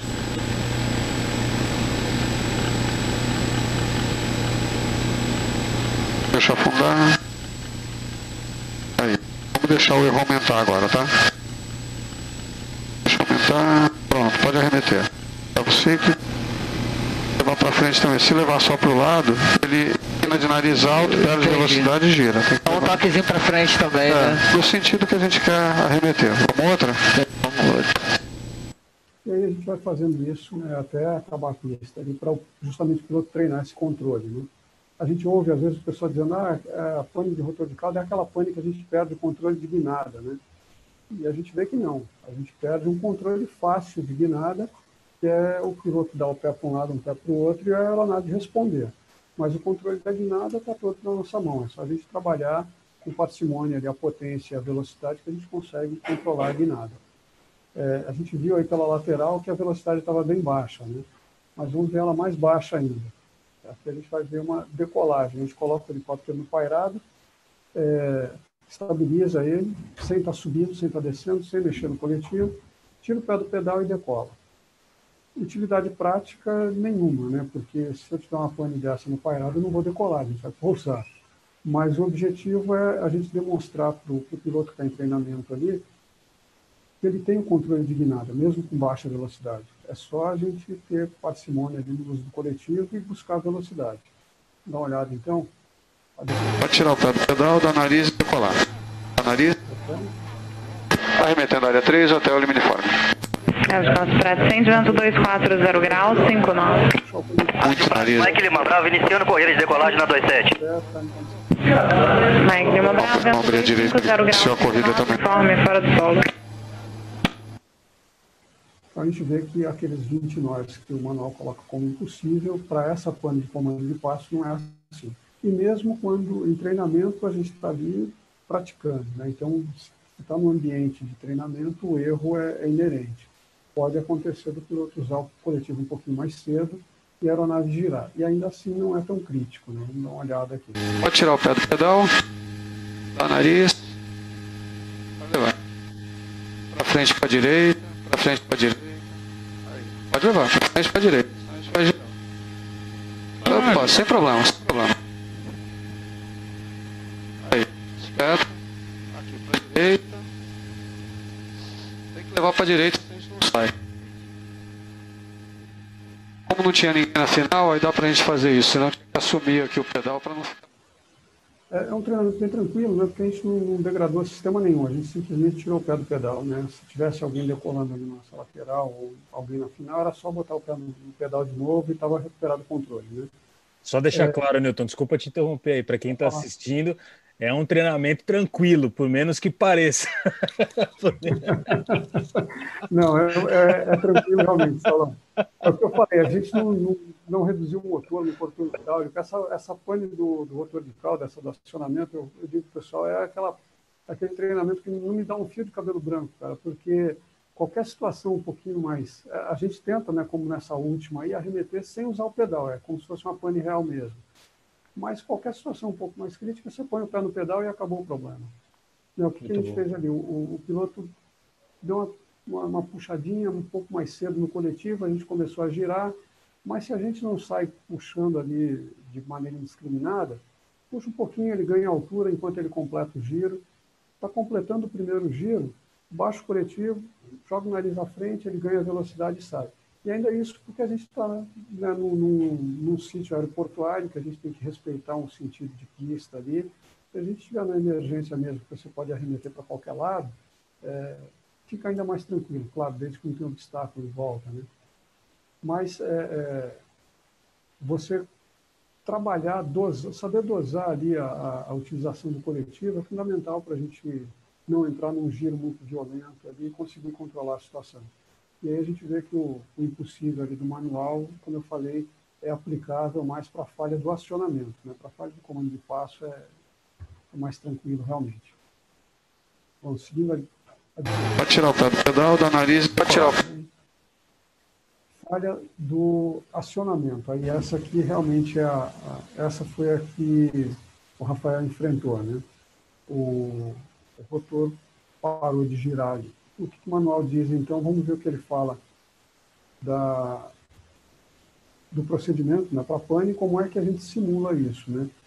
Então, pairado fora do efeito solo, a gente já viu lá, o moderadamente, que eu chamei a atenção na hora que a gente falou dessa, desse primeiro ponto, né? É, a gente vai ver daqui a pouco que não, é tão, não dá para ser tão moderado, mas chegamos naquele problema, né? Como é que a gente simula que o rotor parou de girar? Né? A gente viu aí a, a, falha de comando de passo, a gente tirou o pé do pedal simplesmente, não estamos comandando, está tudo feito. Agora, como é que eu simulo a falha do acionamento? Isso aí Ô, veio... Nilton, pois posso não? fazer uma pergunta? Claro, pois não, Rony. Quando você fala em voo pairado fora do efeito solo, vai variar, obviamente, imagino o tamanho do helicóptero, mas que altitude que a gente está falando mínima para você sair do efeito solo? Para a gente ter uma ideia aqui, quem não é familiar à asa rotativa. Tá, vamos lá. O, o efeito solo, né, ele, a gente começa a perder a, os benefícios dele a partir de um diâmetro de rotor. Então, é, é, um diâmetro do rotor, medido não a partir do esqui, mas a partir da cabeça do rotor, a gente já está fora do efeito solo. Isso aí é a teoria, a parte aerodinâmica da, da coisa ali. Né? É, além disso, que a gente tem que ver é a curva do Neymar, que você já citou no início. Né? Então, se eu estou num pairado a 50 pés, eu estou fora do efeito solo, mas eu estou dentro da curva do homem morto. Se eu tiver uma pane nessa altura, com zero de velocidade, eu não vou conseguir arremeter. O fabricante é um cara gente boa, ele me alerta ali, ele não mente para a gente, ele diz que se eu tiver nessa condição e tiver uma pane, eu vou quebrar, e vai quebrar mesmo. Dependendo do peso, dependendo de condição ambiente, variando de máquina para máquina, mas ordem de grandeza aí, é, em torno de 500 pés, a gente já passa a estar fora da curva do homem morto. Então, o, o, efeito solo eu já perdi com um diâmetro de rotor de altura, mas não adianta eu estar fora do efeito solo se eu não tiver altura suficiente para colocar o nariz para frente, ganhar velocidade e recuperar o voo. Né? Com 500 pés, é, para uma falha de motor, eu já consigo executar um, um pouso em alta rotação. Uma falha de rotor de cauda aí, 500 pés vai ser no limite. A gente faz o treinamento lá com mil pés e para os pilotos que fazem o treinamento com uma certa regularidade, é em torno de 300 pés, de 200 a 300 pés que o cara pesa. Numa primeira vez, 300 ali já, já é, é, é um resultado bom para quem está fazendo pela primeira vez. Então, dependendo da altura que tiver, vai ficar complicado recuperar. Por isso que a gente vê o pessoal que, que opera, que tem necessidade né, de fazer esses pairados prolongados, o pessoal de, de news aí, está tá aqui o Dato pode ajudar a gente, é, o, o, repórter que está ali, o cinegrafista, nem sempre, nem sempre entende esse tipo de problema. Né?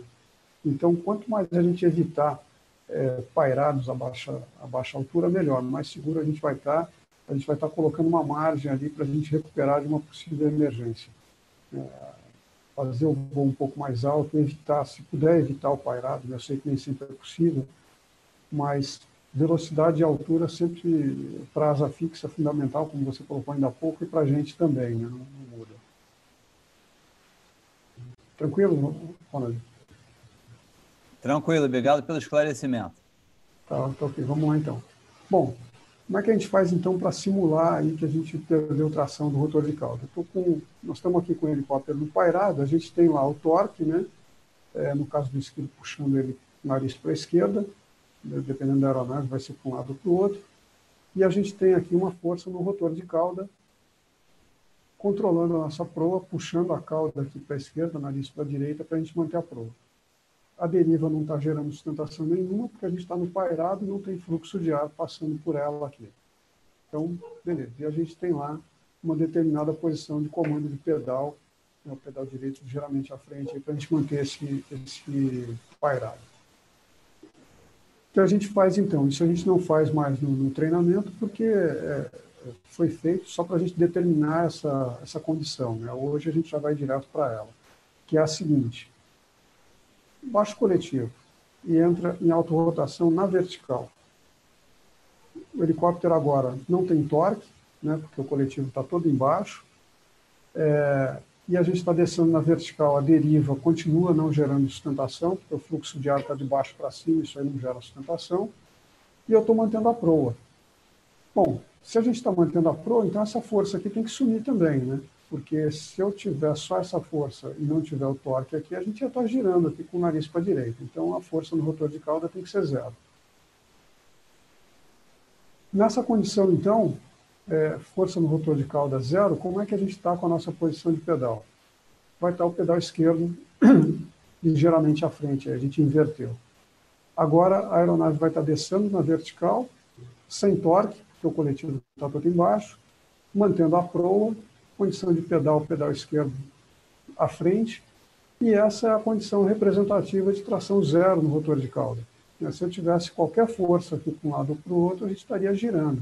Ah, então Maravilha. Então descobrimos qual é a posição do pedal que gera tração zero. Aí o que a gente faz no treinamento é isso. O, o piloto estabelece o pairado, a pane pode dar em qualquer momento, pode dar no voo à frente também, mas aí a gente teria só a segunda etapa dela, que é colocar a aeronave no chão em segurança. Né?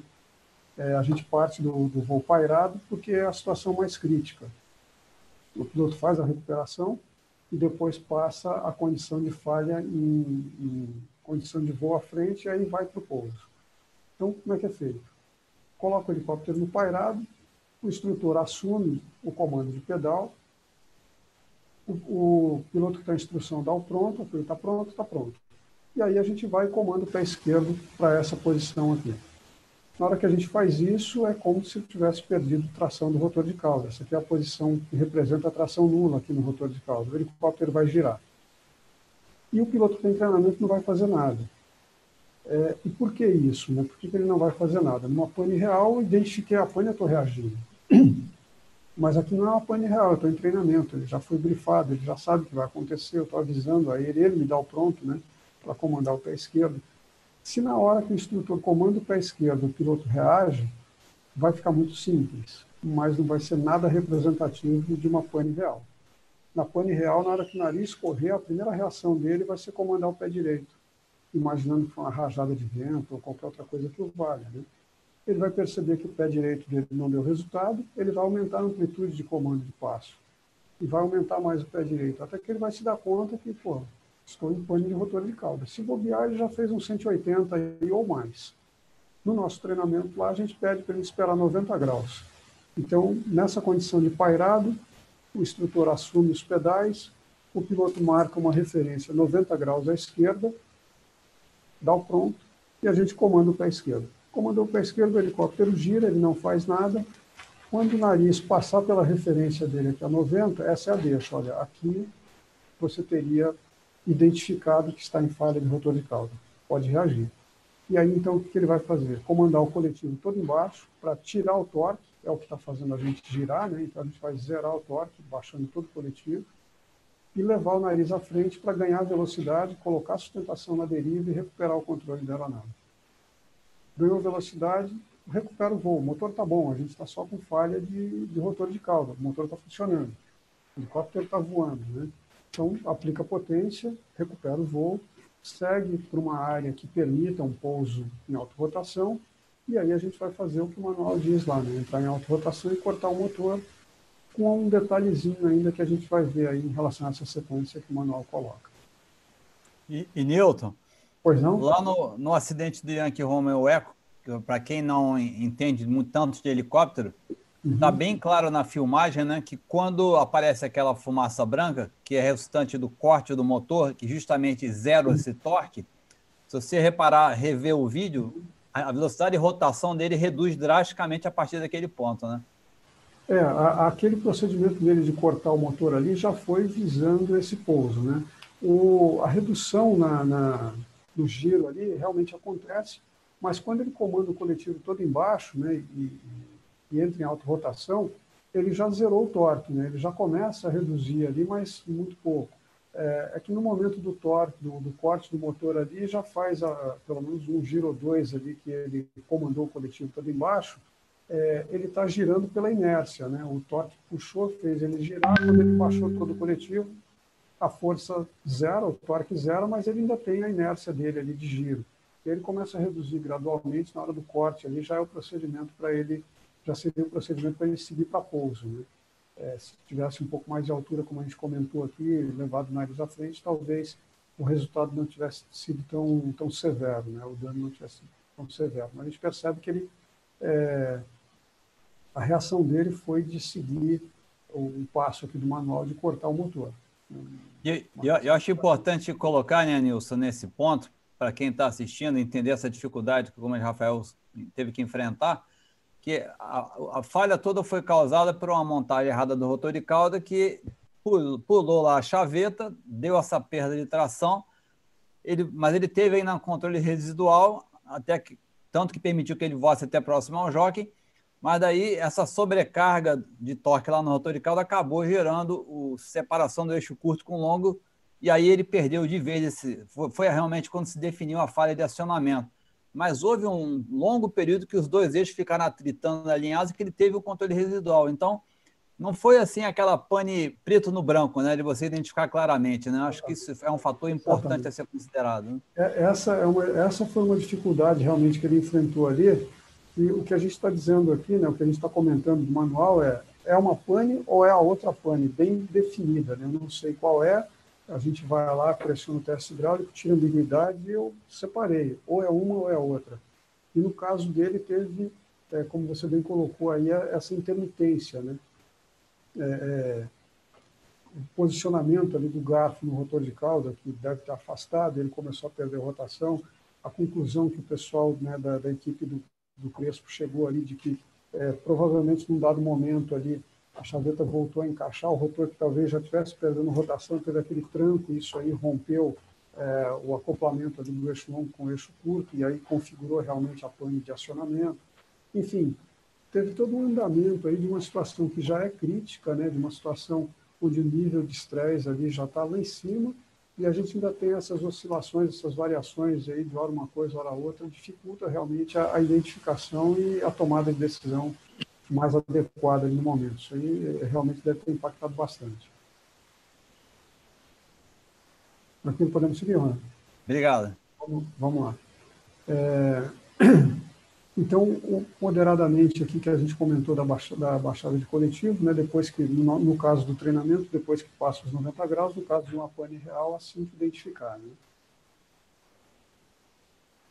Ok, podemos iniciar? Podemos iniciar. Então vamos nós, só na hora que passar no 90 lá o nariz, vamos okay. nós. Espera, aí passou. passou, coletivo embaixo, todo embaixo, e nariz. Ai, nariz. caramba. Aí, pronto. Recupera o voo. O motor tá bom, recupera. Pode trazer o coletivo. Bom, é, essa então foi a, a entrada. Né? Como eu falei, a pane ela pode ocorrer uma situação crítica, né, como, como pairado, pode acontecer no caso de voo à frente. Depois que ele recuperou o voo e está com velocidade, aí ele se enquadra na pane que, que acontece no voo à frente. A gente treina a parte mais crítica aí, porque é, é o que a gente costuma dizer, né? treinamento difícil, combate fácil. Né? Então, é, é, se a gente sai de uma situação mais grave, pegar uma outra mais simples depois é, é mais tranquilo de lidar.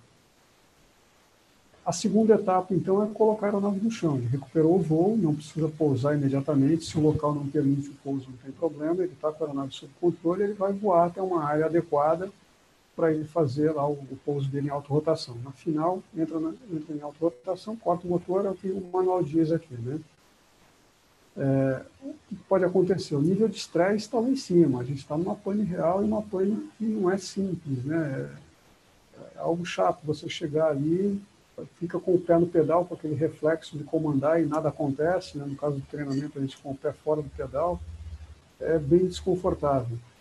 Qual a probabilidade é, do camarada chegar para a final e entrar errado, entrar longo, entrar curto, e aí no meio da descida ele descobre que aquela rotação dele não está é, muito redondinha ali, ele vai ter que arremeter. Se ele tiver cortado o motor como está aqui, né, entra na final e corta o motor, não tem mais jeito, vai ter que se virar para pousar. Ele cortou o motor, agora virou auto-rotação. Então a gente tem que fazer isso que está no manual? Tem, não tem jeito. Se não fizer isso, quando chegar lá embaixo e aplicar o coletivo, vai começar a girar, tem que cortar o motor. Mas no momento adequado, né? Então vamos dar uma olhada aqui o que acontece. Então, o uniforme ciente do Del tem aqui a retaguarda, tá na final para área 3, sem interferência com eixo. A Rádio Ciente Hotel Uniforme, vento 200 graus, 039. E quando achar que tá bom, manda ver. Aqui na final da 27. Mais um pouquinho de nada. Vento 200 graus, 039. Aqui dá? Ué, você que sabe. Eu acho que dá. Então entra, pô. Olha lá. A guinada sumiu. Eu acho que a gente vai ficar lá na casa do chapéu, é. porque você falou aqui, mas não entrou. É, na hora eu demorei. É bom que a gente treina a arremetida. Ó, não dá aqui, né? Pode, Pode arremeter? arremeter? Pode. Calçando coletivo. Aí, mantendo velocidade para ele não girar. Isso. Arremetendo área 3, liminiforme. Hotel Liminiforme, rádio Cinti. Da, da, mesma forma que traz a fixa, arremetida não é problema, arremetida é solução, né? Então não está legal, não está confortável, é, se já tivesse cortado o motor, teria a técnica ali para reduzir o alcance, fazer curva para um lado e outro e tal, mas não está confortável, aplica potência e arremete, não tem problema, o motor está lá. é, a gente percebeu na hora que ele baixa coletivo, é, o torque já zerou, então o nariz que estava para a esquerda vem para o centro, independente do motor estar tá cortado ou não. O motor vai fazer diferença lá embaixo na hora que eu aplicar coletivo, se não tiver cortado ele vai girar e vai me complicar a vida, né? então tem que estar tá cortado lá embaixo. É, na hora que a gente aplica potência para remeter, a gente vê o nariz vindo para a esquerda de novo, mas a gente está com velocidade e não traz grandes problemas. A gente vai cortar o motor, então, quando o pouso estiver assegurado. Né? Então, com o pouso assegurado, corta o motor. Chegou na final, entra em autorrotação. Aqui está confortável, está bacana, está tudo certinho, tudo redondinho. Corta, porque lá embaixo a gente precisa estar tá com ele cortado. É, o pessoal de asa fixa é mais ou menos a, a chegada para um pouso mono. Está né? Tá chegando para um pouso mono, você só vai sujar o avião, baixar flato, baixar trem, quando tiver pouso assegurado. Né? Para não correr o risco de cair curto. Então é mais ou menos a mesma coisa. A gente só vai cortar o motor com pouso assegurado. Final área 3, hotel Lima Uniforme pra mim, pegou. Acho que suficiente, vento 090 graus 8. Uniforme. Aqui estaria bom? Estaria bom. Posso? Então pode baixar o coletivo aí, ó, e entrar em auto-rotação. Mantém 70 nós. Aí, você viu, ó, a guinada sumiu, ó. É, o meu pé tá na mesma posição ali, eu não mudei o pé de lugar. Aqui o pouso está segurado? Tá. Segurado, né? Então o motor está reduzido, agora esquece o pedal. Aquela, aquele giro, mantém 70, não mata não. Ah, tá, tá. Aquele giro lá todo e tal, esquece, faz uma auto-rotação direta aqui, que nem a gente fez a primeira. Aí, flare, a altura tá boa. Aí, começou a afundar, ó, trabalho coletivo, deixa tocar.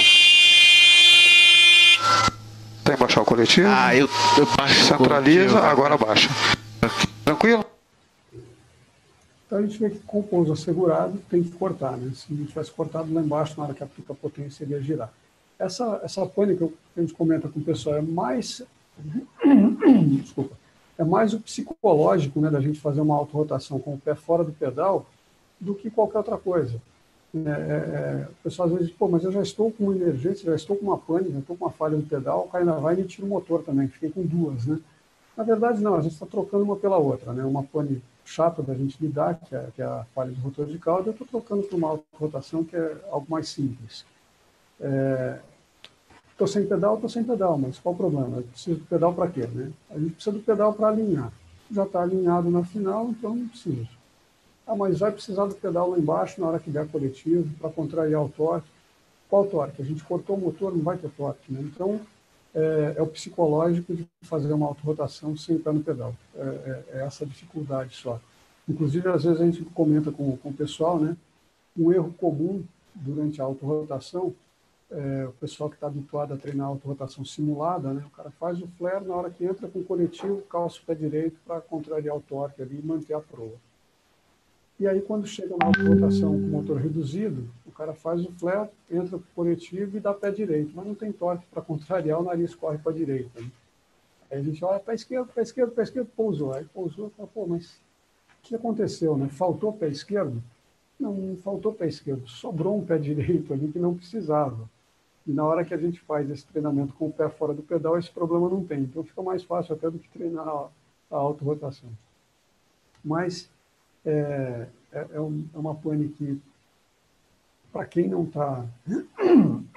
desculpa.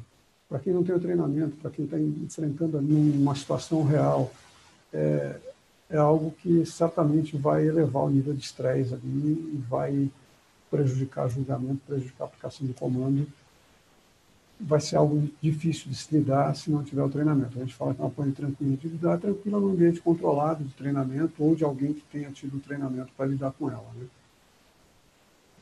Para a gente não ficar só na parte do esquilo, né, a gente focou muito no, no, no Yankee Eco, né, na, nos, nos, procedimentos do esquilo, mas para a gente pegar o pessoal que opera outras aeronaves também, fazer uma passagem bem rápida aqui, só para a gente ver que não tem muita diferença é, de uma aeronave para outra. Né? Então, pegando aqui o manual do 407, a gente vê aqui é, o que ele coloca. Né? A chave para o sucesso aí no, numa pane de rotor de cauda é você rapidamente identificar qual é a pane que você está enfrentando. Né? Então, são panes diferentes para ele também, e se você aplica em uma o procedimento da outra, o resultado não vai ser muito bom.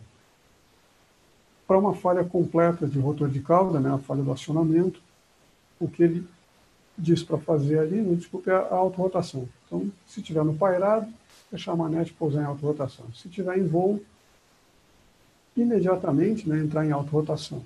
Até 55 nós descer. É, detalhe aqui é o seguinte, né, no 407, ele diz para imediatamente entrar em autorrotação, mas não é necessário fazer o pouso naquele momento. Né, coloca logo abaixo, né, tem uma nota onde ele alerta ali que a, o estabilizador vertical, né, a deriva, ele permite o voo controlado, controlando ali um, um certo nível de potência e velocidade. Então, entrou em autorrotação, recuperou o controle, pode recuperar o voo também e seguir para uma área livre ali para o povo.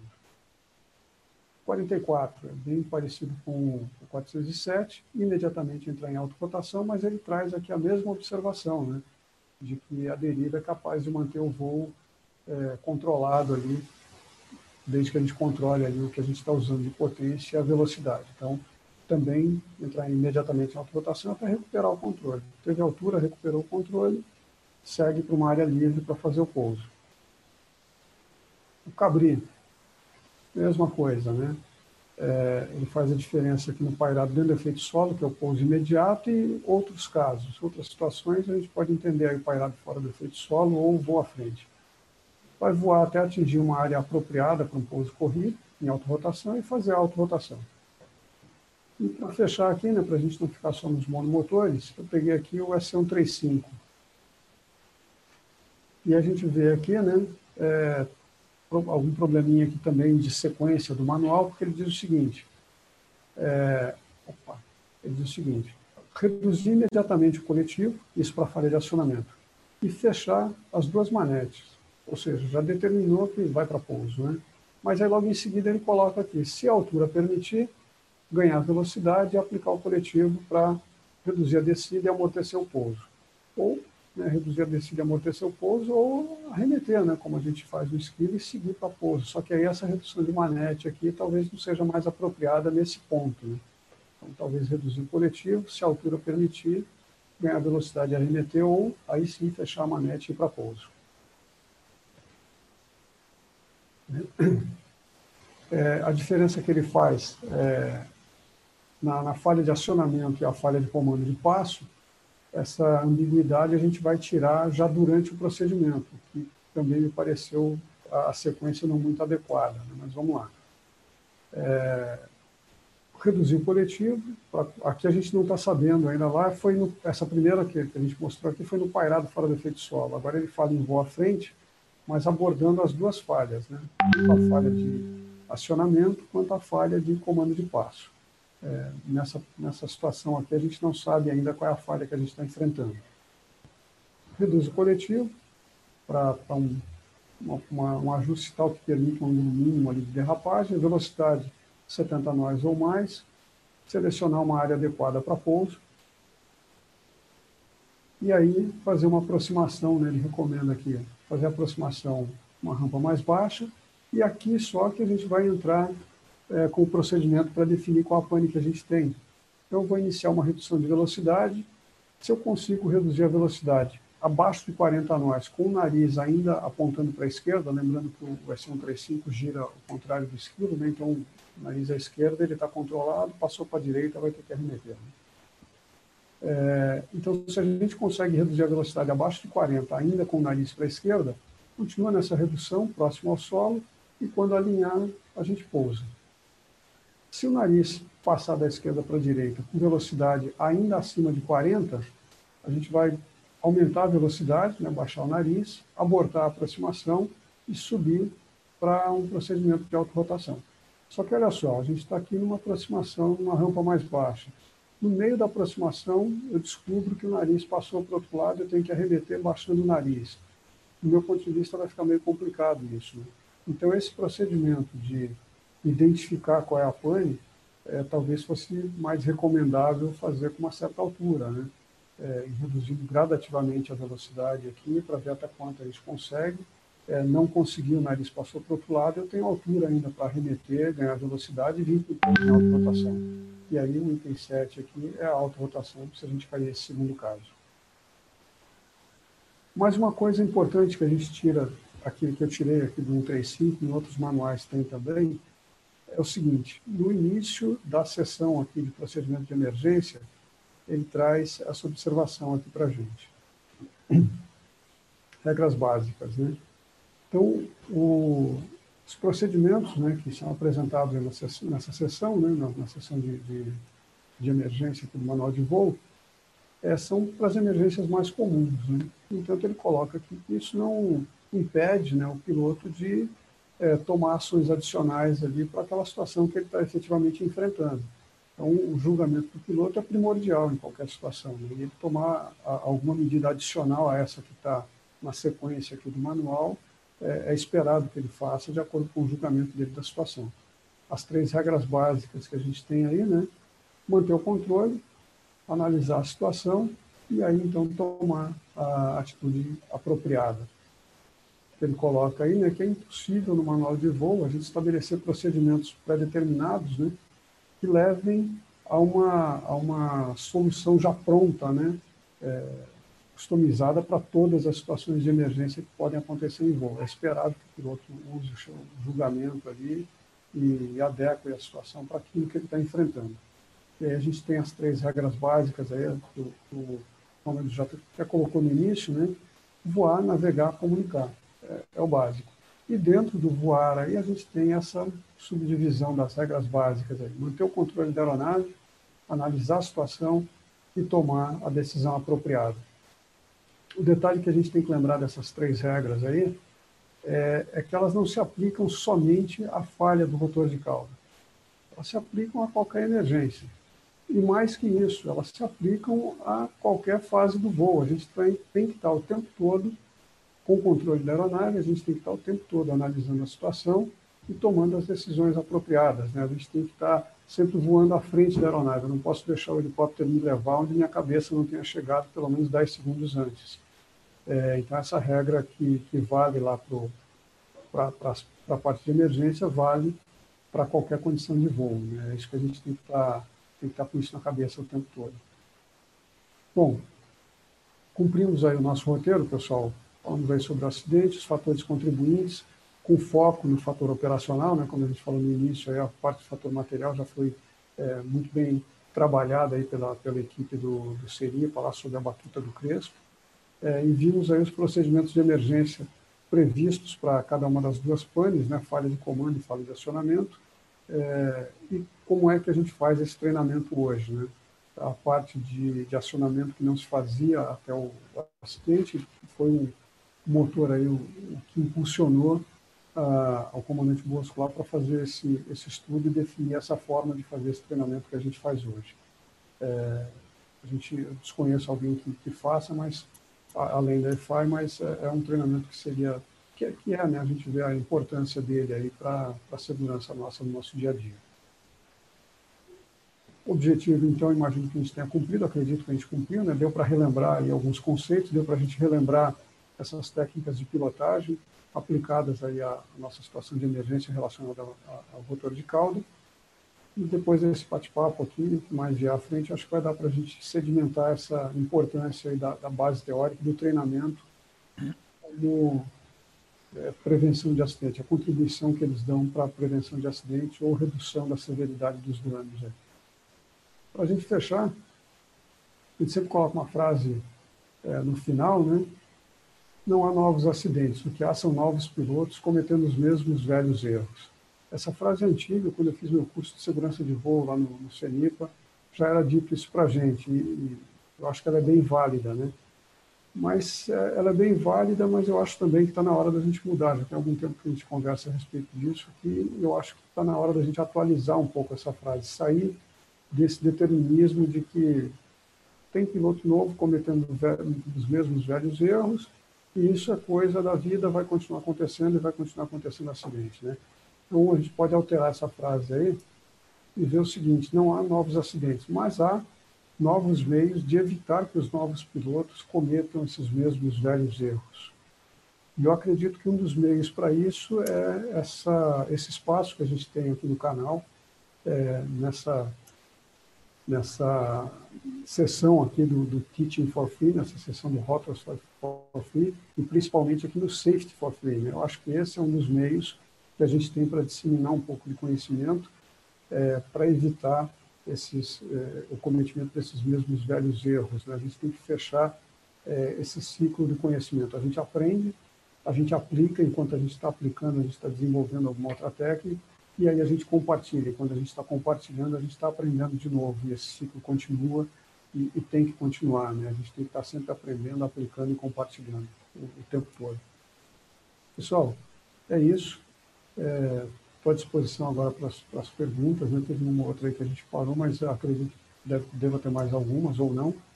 Vamos esperar aí. Mas temos eu... bastante, Newton. O Ronald vai conduzir aí.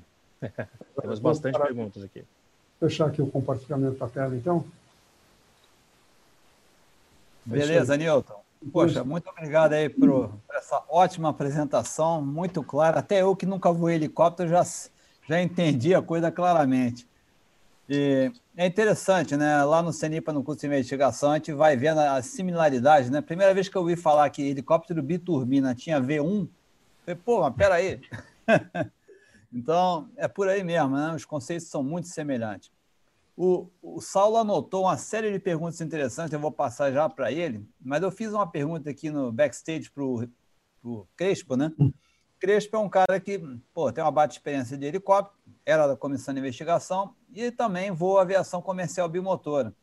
Então eu pedi para o Crespo fazer uma analogia para quem está aqui, que é piloto, que está assistindo isso, qual é a complexidade dessa falha de acionamento do rotor de cauda comparado a uma aeronave, a uma pane numa aeronave a jato bimotora. Crespo, está contigo. É, antes de, de, discorrer sobre a, a tua pergunta, Ronald, eu queria agradecer o Newton por essa aula. Na verdade, não foi uma apresentação, foi uma aula gratuita, né? Como é o nosso objetivo do Teaching for Free, compartilhar conhecimento de forma gratuita e tem muitos elogios aí pela sua aula. E, pô, com certeza a gente vai estar contribuindo para salvar uma vida. Então, já valeu qualquer esforço nosso aqui, Newton, e você é uma parte importante nisso. É, a gente, além de voar é, asa fixa, voa asa rotativa, voou acrobacia e voou também a parte de, de voo militar, né? É, recuperação de atitudes anormais é um, é um curso que nós temos, né, que nós montamos e, e temos é, uma, algum conhecimento nesse aspecto. E, curiosamente, Ronald, ontem eu participei do, do episódio do, do canal Asa, que nós analisamos lá o, o acidente da Lauda Air, o 004 que o reverso abriu em voo, né? E o, o avião ele se tornou incontrolável e houve uma, uma, uma, desintegração do avião, uma falha estrutural. Então, eu, eu associo a, é, a, perda de controle no helicóptero em termos de é, velocidade da ação, né? tempo de reação, muito parecido com uma, uma situação dessa de um reverso abrir em voo num avião de grande porte. Tá? o piloto tem que tomar ações eh, com muita rapidez, assim como quando acontece uma falha de rotor de cauda no, no helicóptero, tá? Logicamente que respeitando as diferenças, o helicóptero ele não tem tanto, tanta influência de falhas estruturais, né? Porque ele não desenvolve grandes velocidades, né? O Newton é piloto de, de ensaio aí, ele tem muito mais capacidade para discorrer sobre, né? mas em termos de atitude e, e, tempo de reação do piloto no, diante de uma situação de emergência, em falha de rotor de cauda ou uma abertura de reverso em voo num avião de grande porte, eles têm bastante similaridade. Legal, legal. Beleza. E Saulo, então vou deixar você uh, mandar as perguntas aí. Manda uma pergunta para o Dato aí, que o Dato está aí cheio de vontade de falar que eu estou olhando daqui. É isso aí. Bom, uh, antes de começar a mandar as perguntas aqui que, que eu separei no chat, é, é importante. Newton, obrigado aí pela aula. Muita gente, como o Crespo adiantou, elogiando, agradecendo pela aula aí né, no, no chat do, do YouTube. Importante a gente mencionar a presença de algumas pessoas aí que mandaram abraços para você, mandaram um abraço para o Dato, inclusive falando aí sobre a coragem do Dato de se dispor a vir debater um assunto aí que muito toca ele, como a gente já falou no início. Então, Dato, essa, o pessoal no chat está se manifestando a esse respeito, agradecendo você também. E temos aí a presença da comandante Fernanda Polesca, comandante Fernanda Vasconcelos, que estarão aqui no Teaching com a gente, falando, fazendo uma live sobre as comandantes de helicóptero femininas, né, as, as, as pilotos. É, temos aí a presença do nosso querido Thales Pereira, que é o presidente da Associação Brasileira de Pilotos de Helicóptero. Ele está no chat, está interagindo. Elogiou muito o Newton, sabe? Disse que aplaudiu de pé a sua aula aqui. Então é importante a gente registrar a presença dessa turma toda e outras pessoas aqui. Depois vocês vão ter a oportunidade de ler no chat. Uh, sobre as perguntas, eu queria agradecer o Davi Oliveira. Ele mandou dois superchats super chats aqui para gente.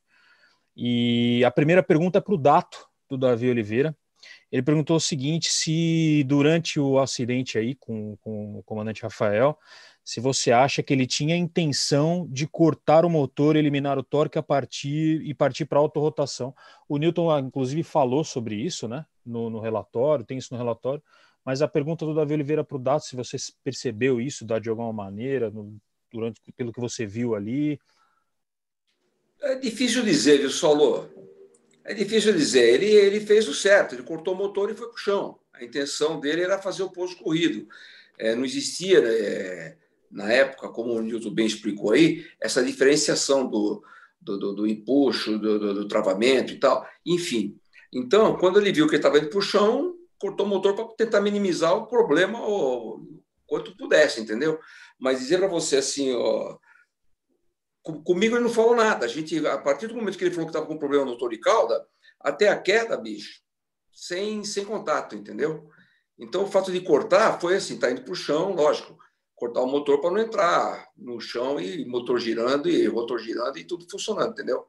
Então, não sei, realmente não sei dizer a intenção dele ali. A, quer dizer, a intenção dele, que eu acredito, é, foi isso mesmo, de, de chegar e minimizar o máximo possível. Lamentavelmente, tivesse ido para o posto corrido, é, o ponto rotação teria tido mais sucesso, mas lamentavelmente entrou no giro, então o corte do motor ali foi, acredito, para realmente minimizar. É, é isso aí. Só para é, concluir, só para complementar aí a resposta do Dato ao Davi Oliveira, que está no chat, tem mais uma pergunta dele também do Superchat para fazer. É como o Dato disse e como o Newton disse, é, ele fez um procedimento previsto no manual de fechar o, de cortar o motor, né? E talvez se ele tivesse mais altitude, né, Newton? Você me corrija se eu tivesse errado, tivesse dado o nariz à frente, talvez ele tivesse conseguido. Não se sabe, voltamos a dizer, não se sabe o motivo. A gente não está aqui para julgar o Rafa. O Rafa era um profissional, fez o curso de emergências, não sabe o motivo de por que ele não conseguiu fazer isso. Mas ele, ele iniciou o procedimento correto e não conseguiu concluir, segundo o que o Newton disse, talvez pela falta de altitude ou por algum outro motivo. É, Queria complementar essa resposta do Dato, o Newton também, se quiser me ajudar. Na análise do, do acidente, a gente assistiu várias vezes o vídeo, poxa, incontáveis vezes, né? É, não sei se vocês viram ali, foram oito segundos e ele girou seis vezes, então dá quase um, um giro por segundo.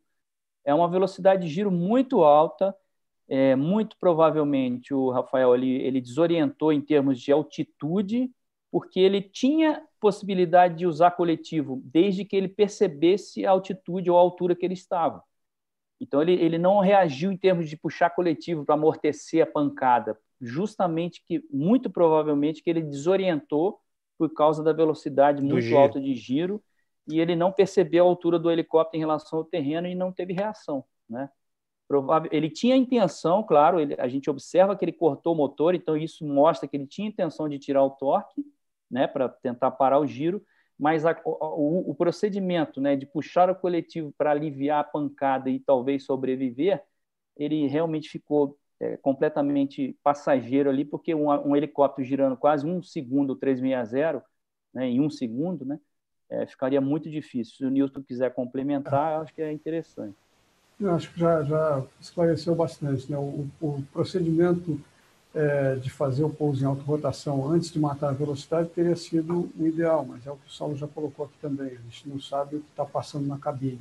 É muito é, é, confortável depois que a gente vê a imagem incontáveis vezes, como o Crespo falou, depois que a gente estudou, viu o relatório e tal, é, dizer que faz assim ou faz assado, mas é, são segundos que ele tem ali para tomar a decisão. Exatamente. É, Nós estamos sentados aqui, né? Aqui é, é, não é tem como comparar, né? É impossível a gente fazer uma comparação desse tipo. É, depois que foi em giro, aí ele tentou a recuperação, mas é o que o preço já bem colocou ali, né? É, é rápido. É, Nilton, a gente até fez um episódio recentemente sobre um 767 da Atlas Air, que é mais ou menos o que a gente está falando. Em 20 segundos de 6 mil pés, o cara estava cravado no chão com dois pilotos para analisar a situação. E não deu tempo de reagir. Então, 8 segundos abaixo da altitude, com a aeronave rodando naquele razão de rotação, fica complicado. É. Né? É. Bom, a gente tem outra pergunta aqui do Davi Oliveira também pelo Superchat. É, ele perguntou, uh, Newton, Crespo, Dato, se vocês sabem eu desconheço, mas se existe algum helicóptero que possua um dispositivo instalado no rotor de cauda para identificar ou para indicar uma eventual falha do rotor de cauda. Se vocês sabem se existe isso, eu, eu realmente eu desconheço. É. Bom, uh, temos também aqui algumas perguntas. O Romário Jorge ele perguntou, é, acredito que nos vídeos, né? Ele perguntou, vocês vão poder responder mas é, muitas perguntas eu deixei para fazer depois para não interromper a apresentação do Newton. Mas é, o Romário perguntou aqui se durante uma falha de rotor de cauda é possível fazer mudanças de proa. E nós vimos aí pelo vídeo que sim, que é possível. Você trabalhando com torque, com potência, com a deriva, etc. É possível. Mas, Newton, se você quiser, sim. por favor, fique à vontade, Não, a, se você tiver algum complemento o trabalho ali do, do controle de, de, velocidade e torque é para a gente manter um, um, ângulo de derrapagem ali relativamente coordenado. Uma vez que você estabeleceu uma condição de potência para voar nivelado e uma velocidade, a gente voa com o nariz torto ali, né, voa derrapado, mas você faz o circuito de tráfego, né, aquela aquela remetida que a gente mostrou, né, que o piloto falou que ia entrar, falou, mas não entrou, quando entrou estava muito à frente. Ali a gente arremete faz a contrabase, perna do vento, base e entra na final de novo. É completamente possível fazer aí a, a mudança de proa. O voo é normal, né? A gente está sem o rotor de cauda, mas é o único sistema que está fora. O restante está tudo funcionando. Não é a mesma coisa, voa meio descoordenado ali por conta da condição que a gente está, mas dá para seguir até uma área é, onde dê para fazer um pouso com segurança. É, temos uma pergunta aqui também do Antônio Trigueiro.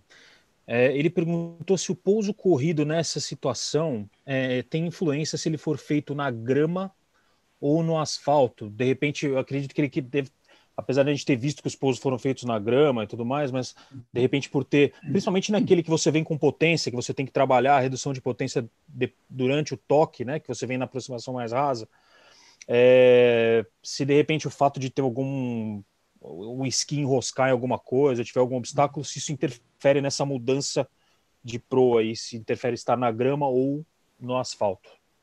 É, o, o treinamento a gente faz na grama, é, é o desgaste ali de, de material para entrar ela não pegar no nosso pé que a gente está detonando com a pista, né? Mas, é, e a gente conhece a grama, a gente sabe que ele está plano, que não tem é, nenhum desnível. Ondulação. Risco, é, uma ondulação, exato, uma imperfeição ali. Numa pane real, que você não conheça o terreno, ainda que conheça, é, você vir para uma pista vai te dar uma tranquilidade a mais, que você sabe que não vai ter um degrau, não vai ter uma ondulação, como você colocou, algo ali para enroscar o esqui e você tomar um susto ali, né? É. É, então, na pane real, se tiver é. uma pista disponível, eu recomendo. Uma, um, só um adendo aqui, eu vou, vou, vou cometer a ousadia de fazer um complemento aqui perto desses caras aqui, Crespo, Dato, Newton, mas eu acho que nesse caso, é, para quem está assistindo a gente, quando existe essa preocupação de algum obstáculo, de grama ou alguma coisa assim, uma ondulação, nos helicópteros que tem o esqui, existe um tipo de, de, de problema que se chama-se capotagem dinâmica, quando você enrosca o esqui e aí, pelo fato de você enroscar o esqui, você, você capota, você sai trombando e tal. Então, acho que é por isso que ele fez essa uhum. pergunta para a gente aí, que o Newton acabou de, de responder. Sim, Falei, espero não ter falado besteira, hein? Pelo amor de Deus. É, o rolamento dinâmico é, realmente é, é outro problema sério é. que a gente tem alguns acidentes aí por conta dele também. Uh, vamos lá, tem mais perguntas aqui. Eu falei, cara, eu não te interrompi, as perguntas foram acumulando aqui. Uh, o Rafael Pelizon, ele perguntou se na falha de acionamento é adequado que ele entre primeiro em autorrotação e, tendo essa estabilizada, prosseguisse para o corte do motor antes de iniciar o flare? Sim, sem dúvida. É, é o que a gente viu ali, né? É. O manual diz para entrar em autorrotação e cortar. A única ressalva que, que, que a gente coloca é entre em autorrotação e corta quando o pouso estiver assegurado. O que a gente observa é o seguinte, né? A preocupação é tirar o torque. Na hora que você entra em autorrotação, já tirou. Né? Então, se o motor está cortado ou não, durante a descida não faz a menor diferença. O torque está zerado com motor ou sem motor, está desengrasado. Né? O helicóptero está desengrasado e está sem torque. É, o detalhe é também não deixar para cortar já na curta final ali, porque ele vai estar tá desacelerando, vai ter um torque residual ali. Na hora que você fizer o flare e aplicar o coletivo, esse torque residual entra e pode tirar um susto ali. Né? Então, com pouso assegurado, mas também com uma altura que te permita é, fazer essa, é, o corte, ter essa redução é, de potência, ter essa redução do motor, quando você chegar embaixo e fizer o flare e aplicar o coletivo, não vai ter um torque residual ali para te tirar do eixo. Né? É. Mas é... a ideia é essa. Tanto que né, se, se você entra e já cortou, aquele primeiro caso que o piloto arremeteu, se ele tivesse entrado já de imediato cortado o motor, aquela remetida não seria possível. Então, entra em autorrotação, pousa segurado, corta. Ô, ô Saulo, queria perguntar para o Dato, aproveitar aqui essa ímpar, ímpar oportunidade. Dato, você na sua longa carreira de piloto de helicóptero aí, já teve que fazer pouso real de corrido por causa de alguma pane real ou autorrotação real ou não? Eu tive o. Seis almas, né, Bicho? é, eu vou em avião de 76 a 83, vou em agrícola, inclusive. 83 comecei com helicóptero e eu tive cinco capotes aí, entendeu? É, dois que eu estava passeando com amigos, eu me machuquei. Um era num avião Beagle, um Beagle, um monomotor triciclo, a gente teve uma pane lá em Laje, uma pane não, foi mau tempo. E aí a gente entrou numa um pouso numa estradinha de fazenda, bateu no bateu, o piloto se perdeu, bateu no barranco, eu bati a cabeça, o joelho, mas tudo bem, zero bala, estamos aqui. E o segundo que eu tomei um susto, que eu machuquei mais, foi de planador, que eu nunca havia voado, voado de planador. Fui voar em planador com um cara lá em Bebedouro, o cara quis fazer um. quis sumir da cabeceira para depois, na, no vale, para depois aparecer e fazer o pouso. Ele entrou de barriga no, no, no na cabeceira, na, na, na, no barranco lá. E aí eu mandei a minha torácica 10 e 11 para o vinagre. Foi uma fratura por compressão. Mas também estamos aqui. E de helicóptero, é, eu tive três sustos, né? Eu estava atendendo ali sul, lá em Curitiba, fazendo inspeção de, de alta tensão. Entrei numa rede de 13 mil volts com jetinho, mas como eu tenho uma equipe de santo, a rede era nova, não estava energizada e o cabo arrebentou e estamos aqui. É. Depois, em Foz do Iguaçu, voando Bel 47J, que o piloto vai sozinho na frente, painel do lado com três almas atrás, também eu fiquei sem motor, posei no estacionamento, no asfalto do estacionamento ali, numa auto-rotação. E o que, eu, que foi assim um susto maior, eu decorei de Avaré com seis a bordo no esquilo. Eu estava tava com os três luzes de voo, ainda ganhando altitude, e explodiu o motor em voo, despaletou, né? E esse daí foi a. O pouso foi. Eu quebrei os esquis por causa desse lance da. da era um, uma área de mato e tal, mas eu meti o cross tube num. O esqui num cupim lá, um cupinzeiro, formigueiro, sei lá eu. Então aí ele dobrou arriou, mas não chegou a encostar o helicóptero no chão. Mas eu me lembro que eu gritava para o pessoal: não sai ninguém, não sai ninguém. Tinha seis a bordo, estava o patrão, o pai, o outro sócio o filho, mais um amigo deles e tal, porque Niki quebrou, né? Niki, né? Niki quebrou o, o esqui, a pá baixou, falei, pô, o maluco vai sair, vai tomar uma pasada na cabeça. Então eu gritava: não sai ninguém, não sai ninguém. Aí freei o rotor e saímos andando e viemos de, de Pilatos para São Paulo, e de avião fretado. E o, e o helicóptero, depois o pessoal foi lá com um Munk, né? E colocou num caminhão levou para Librais. Então foram esses. Mas, e graças a Deus, em rotor de cauda, eu nunca tive problema. As coisas que a gente faz em rotor de cauda são nos treinamentos. Que eu fiz três treinamentos, treinamentos com o Bosco.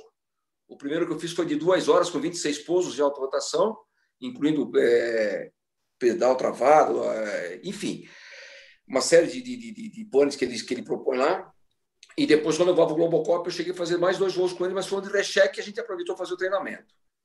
Quando eu vou a São Luís do Maranhão, que lá é praia e muito pasto, então quando eu estava sozinho, que ia buscar o patrão e tal, eu inventava de fazer, eu mirava um pasto lá, uma mancha amarela no pasto, e fazia a autorrotação ali, a gente fazia ainda uns treinamentos. E eu então simulava um pouso de corrida. Às vezes eu chegava no lugar com um capim grudadinho ali no esqui, mas era num pasto, essas coisas todas. Mas em São Paulo é complicado a gente simular alguma coisa. O ideal mesmo é fazer o treinamento. Mas eu tive esses cinco sustos aí, e o lance do sequestro, né? Seis chances para não estar tá vivo e tô. Então, meu amigo, zero estresse. Que bom que você está aqui para contar, né? Muito é. bom, viu? Boa. Eu tenho, eu, eu tenho só mais uma dúvida aqui para o Newton. É, eu não sei, é uma inicial, Paulo, Paulo S, eu não sei o, o, sobrenome dele, mas ele fez uma pergunta interessante, Newton. Você deu alguns exemplos aí de Bell 407, que é sentido oposto ao Elibras, né, de rotação. Você deu o exemplo aí do, do 135, que é Fenestron. É, mas ele perguntou: e os helicópteros com notar? Para quem não sabe, notar são helicópteros que não têm um rotor de cauda, ele tem um sistema diferente, acho que é jato de ar, né? Que, que, que impulsiona aí no efeito contratório. E aí ele perguntou se nesses helicópteros tem alguma peculiaridade. Você já viu, conhece alguma coisa nesse sentido, né? É, o, o notar Paulo, aí... Desculpa, Paulo Souza, ele acabou de ah, se legal. identificar aqui. Legal. É, o, o notar aquele, aquele é, aquela grelha que ele tem na ponta do cone de cauda, né? É, é para fazer um ajuste fino dele ali no pairado. Na verdade, a força maior de, de antitorque ali, ela vem de outra fonte ali, a gente chama de efeito Coanda. É, se você olhar um, um MD600, um MD900 aí que é o notar, ele tem é, é, na, no sentido longitudinal ali do, do boom de cauda, ele tem um rasgo. Então, o, o ar pressurizado ali no, no, no boom de cauda. Quando ele está no pairado, sai por essa lateral, é, junta com o sopro do, do rotor de cauda aqui, que está banhando o, o, o, cone de cauda e deforma esse escoamento, aí a gente chama de asa soprada. É, esse efeito coando aí é o que dá a, a maior parcela aí de, de antitorque. E aquela grelha lá no final para fazer o, o, o ajuste fino, o cara controlar a proa, ali, fazer as mudanças de proa. Né? No voo à frente, ele vai usar bastante da deriva. Eu, sinceramente, não tenho conhecimento como seria uma, uma falha nesse sistema de pressurização de ar ali no cone de cauda. Deve ter alguma informação, imagino que tem alguma informação do piloto a bordo, eu nunca vou em nenhuma aeronave desse tipo ali, para que ele já não venha para o pairado, porque se não tiver esse ar pressurizado, como eu falei, ele, esse, esse ar que está sendo é, colocado para fora aí nesse rasgo no cone de cauda, ele vai chegar para o pairado, não vai ter isso e ele vai girar. Né? Então, alguma informação deve ter para que ele venha é, para um pouso corrido com alta rotação. Aí teria que dar uma olhada no manual de um desses helicópteros aí para ver o que, que, é recomendado aí. Essa eu vou ficar devendo aí. Beleza, eu, muito bom. Aqui, tô... o Ronald, daqui está tranquilo. Eu estou curioso aqui, nós já estamos com quase duas horas de, de episódio, né? Muito interessante. Mas eu tenho uma pergunta aqui que eu gostaria de fazer, aproveitar a oportunidade de vocês aqui. Esse tipo de pane, especialmente a do falha do acionamento do rotor de cauda, dá para simular legal no simulador de voo de helicóptero? Essa do, do rotor de cauda, a, a, a falha do comando de passo, é, até dá. Você vem para esse pouso né, com, com, velocidade mais baixa ali, né, controlando o torque e a velocidade, depois que estabeleceu a altura do pairado, vai matando velocidade. Essa interação, é, é, é eu vou colocar? Essas equações de movimento que a gente tem que colocar no simulador para que ele seja representativo da aeronave, é, você vai estar trabalhando com, com, uma equação aerodinâmica lá na deriva só, né? a deriva que vai estar controlando a proa. Então, imagino que dê para fazer assim.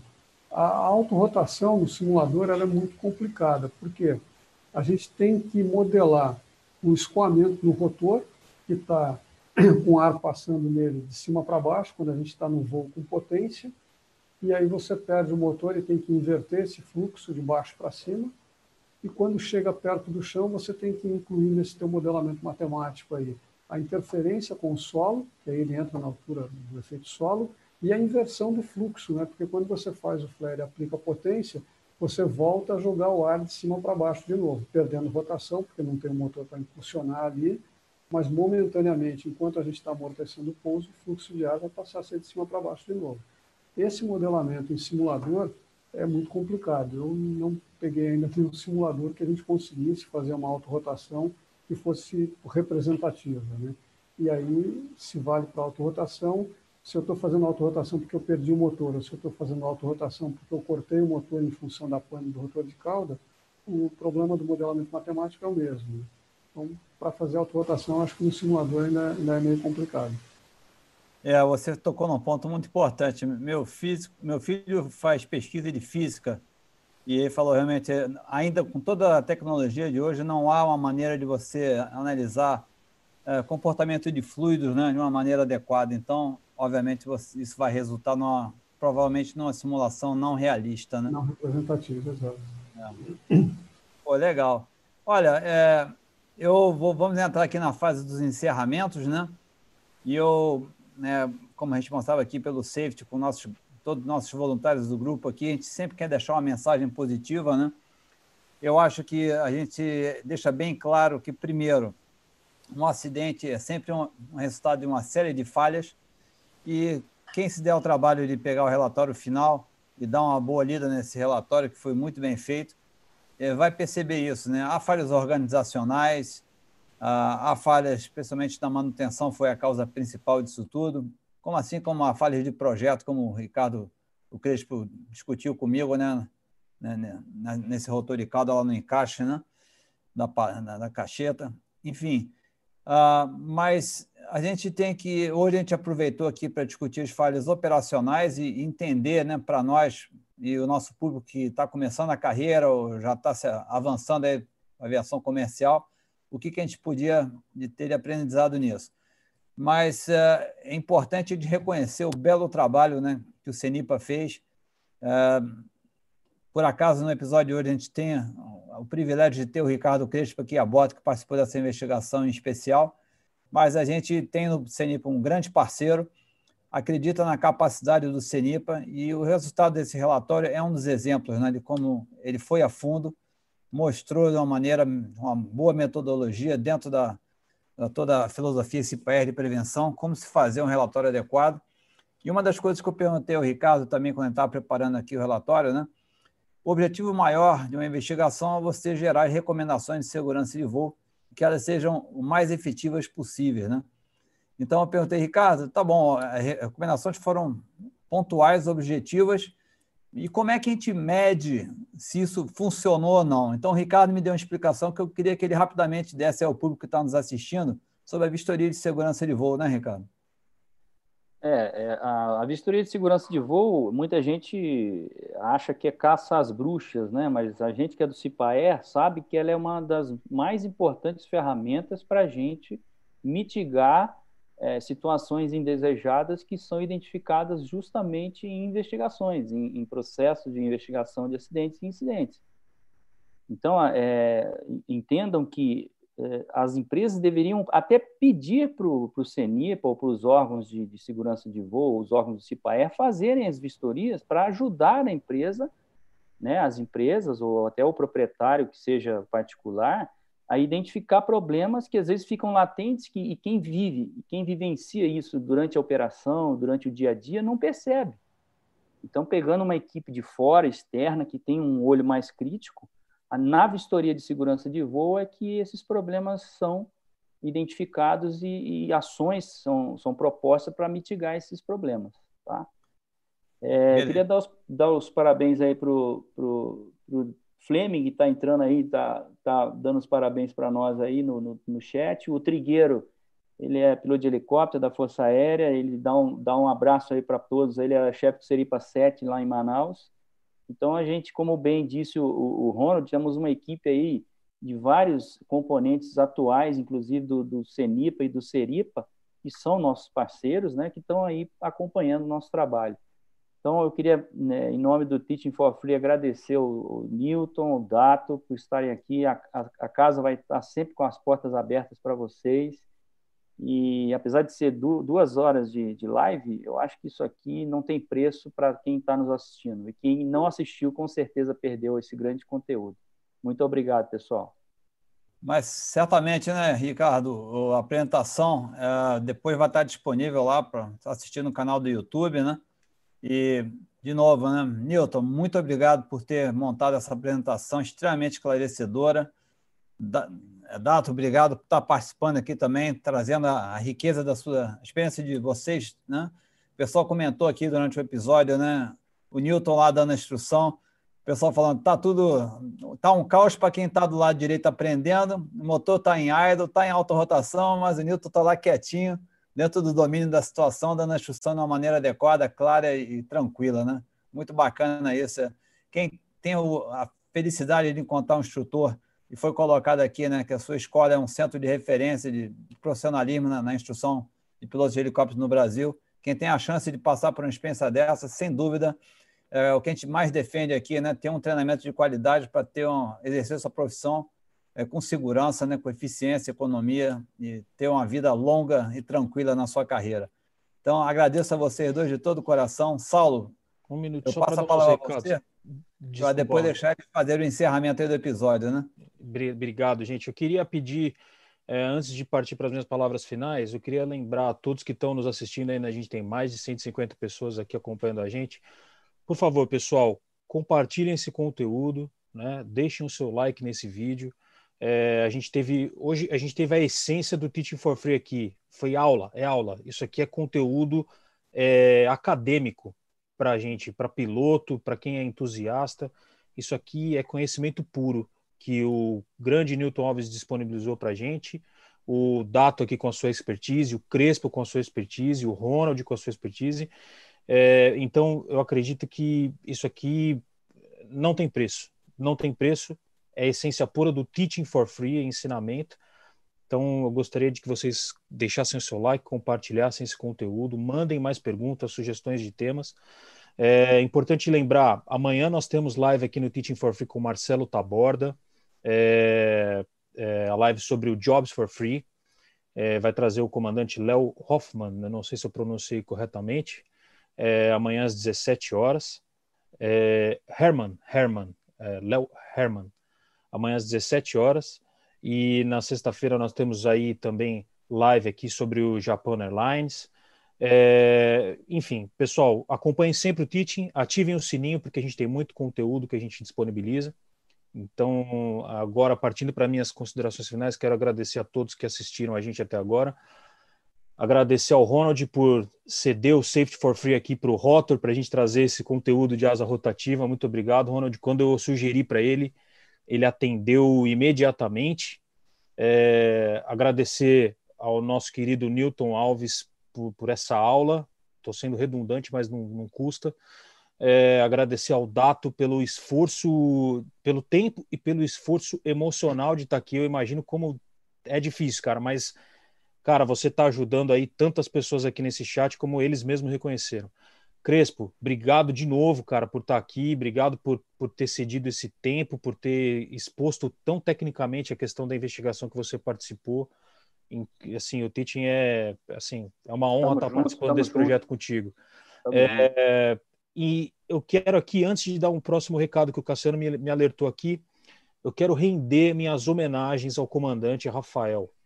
Nós, como pilotos, como aviadores, quando tem algum acidente, quando alguma coisa sai, é, o que é muito raro de acontecer, nós temos a vida inteira de rotina e quando alguma coisa, quando 10 segundos saem errados, nós costumamos ser julgados por esses 10 segundos que deu errado. Essa nunca foi a intenção do, do, do CENIPA, do CERIPA, nem do Teaching for Free. A intenção é prevenir que outras coisas aconteçam. O Rafael Santos era um cara, o Rafael Santos, perdão, o Rafinha era, era um, um cara completamente é, competente, era instrutor de voo, o cara tinha feito todas as instruções, era um cara extremamente hábil e, infelizmente, alguma coisa não deu certo, que nós não sabemos o que é. O tributo que a gente presta ao Rafael é o seguinte: 200 pessoas que assistiram esse conteúdo aprenderam com o que ele passou. Ele ajudou mais de 200 pessoas aqui com, com o que ele passou. Então eu rendo minhas homenagens a ele. Era um cara muito querido por todos os pilotos. nunca vi ninguém fazendo uma vírgula sobre ele. E agradeço a ele por onde ele estiver aí, por, por, pelo que ele proporcionou de conhecimento a nós e a todos vocês, gente. Lembrando que quem está aqui assistindo, 9 e meia tem Varanda for Free do tiozão lá no Instagram. Ele vai continuar falando sobre o tema aqui. Quem tiver a disponibilidade de ir lá no Instagram bater um papo com o tiozão, ele vai estar esperando vocês por lá. Muito obrigado pela aula, gente. Eu agradeço mesmo. Fiquem à vontade aí. Obrigado. Então, eu deixo aí a palavra com o Dato primeiro e depois com o Nilton para encerrar aí esse brilhante episódio. A minha profunda admiração por vocês, profissionais de uma aviação de asa rotativa, que é um troço que eu não tenho domínio, mas que admiro, é uma máquina fantástica e realmente é uma coisa que exige uma atenção contínua, né? especialmente nesse tipo de voo de filmagem, né? que você está ali no, na posição mais delicada, né? no voo parado horas dentro do que a autonomia per permitir, né? com precisão, para a gente que está aqui do lado da telinha ter uma informação e uma imagem fantástica. Né? Muito obrigado, parabéns a vocês pela profissão de vocês e obrigado por, estarem aqui nos prestigiando. Datos, por favor. Esse o convite, né? Ronald, Crespo, Newton, Saulo, Cassiano, enfim, tiozão, todo mundo aí. E essa explanação do Newton foi muito legal, foi bem elucidativa. E o recado que eu deixo para quem quer entrar na aviação é que entre por amor só a, a esse universo. É, porque às vezes acontece, eu recebo às vezes na, em rede social, aquelas perguntas, ô Dato, o que, que dá mais dinheiro, avião ou helicóptero? Porra, bicho. Entendeu? Os caras querem saber o que, que dá mais dinheiro. Não é isso aí, entendeu? Como também já aconteceu, de, de, de perguntarem para mim, pô, não tem algum emprego que trabalha de segunda a sexta? Eu falei, porra, bicho, caixa do Bradesco é de segunda a sexta, entendeu? Então, é, é, amor à profissão, mesmo porque a gente se torna, falo isso no meu livro, a gente se torna antissocial por profissão e perde aniversário de filho, festinha em escola e tal, mas é, o que vale é, é realmente o amor. Então, quem estiver assistindo a gente, as pessoas que estão com, a, com essa intenção, que têm essa intenção de um dia entrar nesse universo aí, que o façam por, por amor à profissão. Um beijo a vocês e obrigado mesmo de coração pelo convite. Newton, então, palavras finais suas, por favor. Bom, é, eu, eu, agradeço sinceramente o convite aí de vocês, do Sal, né, a presença do Crespo por aqui, também o deputado do Dato. Eu sou admirador do trabalho de vocês aí do, do Team for Free. Acho que é um, troço fantástico que vocês fazem pelo pessoal da aviação e é um, um prazer grande poder contribuir. Né? Então, é, o que eu falei nisso, falar, falar sobre helicóptero, né? parar para bater papo a respeito de helicóptero, de segurança de voo, para mim não tem preço, é algo que eu gosto de fazer e vou estar sempre disponível, sempre que considerarem que eu posso contribuir com alguma coisa, eu vou estar disponível para contribuir por admiração ao trabalho que o canal desenvolve é, realmente de uma utilidade imensa para o pessoal da, da, aviação e abrir esse espaço para a gente falar de asa rotativa, para a gente é, é, muito bom. Né? É o que eu falei, a gente tem que fechar esse ciclo, né? A gente, aliás, fechar não, a gente tem que continuar nele, né? A gente aprende, aplica, compartilha, aprende, aplica, compartilha, e isso tem que continuar, essa roda tem que continuar girando.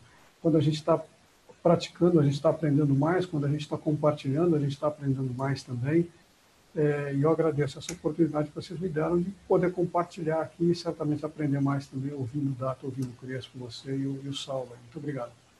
Beleza, muito obrigado. Você falou uma coisa muito importante, Nilton. Até o último suspiro, enquanto profissionais, esse processo não pode parar. A hora que para, tem alguma coisa muito errada, né? Então, Ô, espero que Oi. Só para só lembrar aqui, o pessoal do marketing aqui me pediu para alertar antes de a gente fechar a live. Agora, às 21h30, o tiozão, 21h30, o tiozão vai estar lá no Instagram para fazer o varanda, varanda for free lá, hein? Então, o pessoal daqui 15 minutinhos entra no Teach for Free lá no Instagram, que o pessoal ainda vai bater um papo com o tiozão. A gente lá. atrasou a programação aí, porque ontem eu estava assistindo a live dos baloeiros e esse Varanda for Free foi às 21. Não tem problema. Mas, mas a causa pô, é nobre, a causa é nobre. Pai, né? A causa é nobre. A gente só paga 10 aí. Não, a causa é nobre. Beleza. Um grande abraço a todos, então. Muito obrigado pela participação, pessoal. especialmente a todos que nos deram a, a oportunidade de passar essa mensagem a tanta gente. Divulguem, né, como o Saulo falou, para que esses ensinamentos alcancem o maior número de pessoas possíveis. Uma boa noite e até um próximo episódio. Boa noite, pessoal.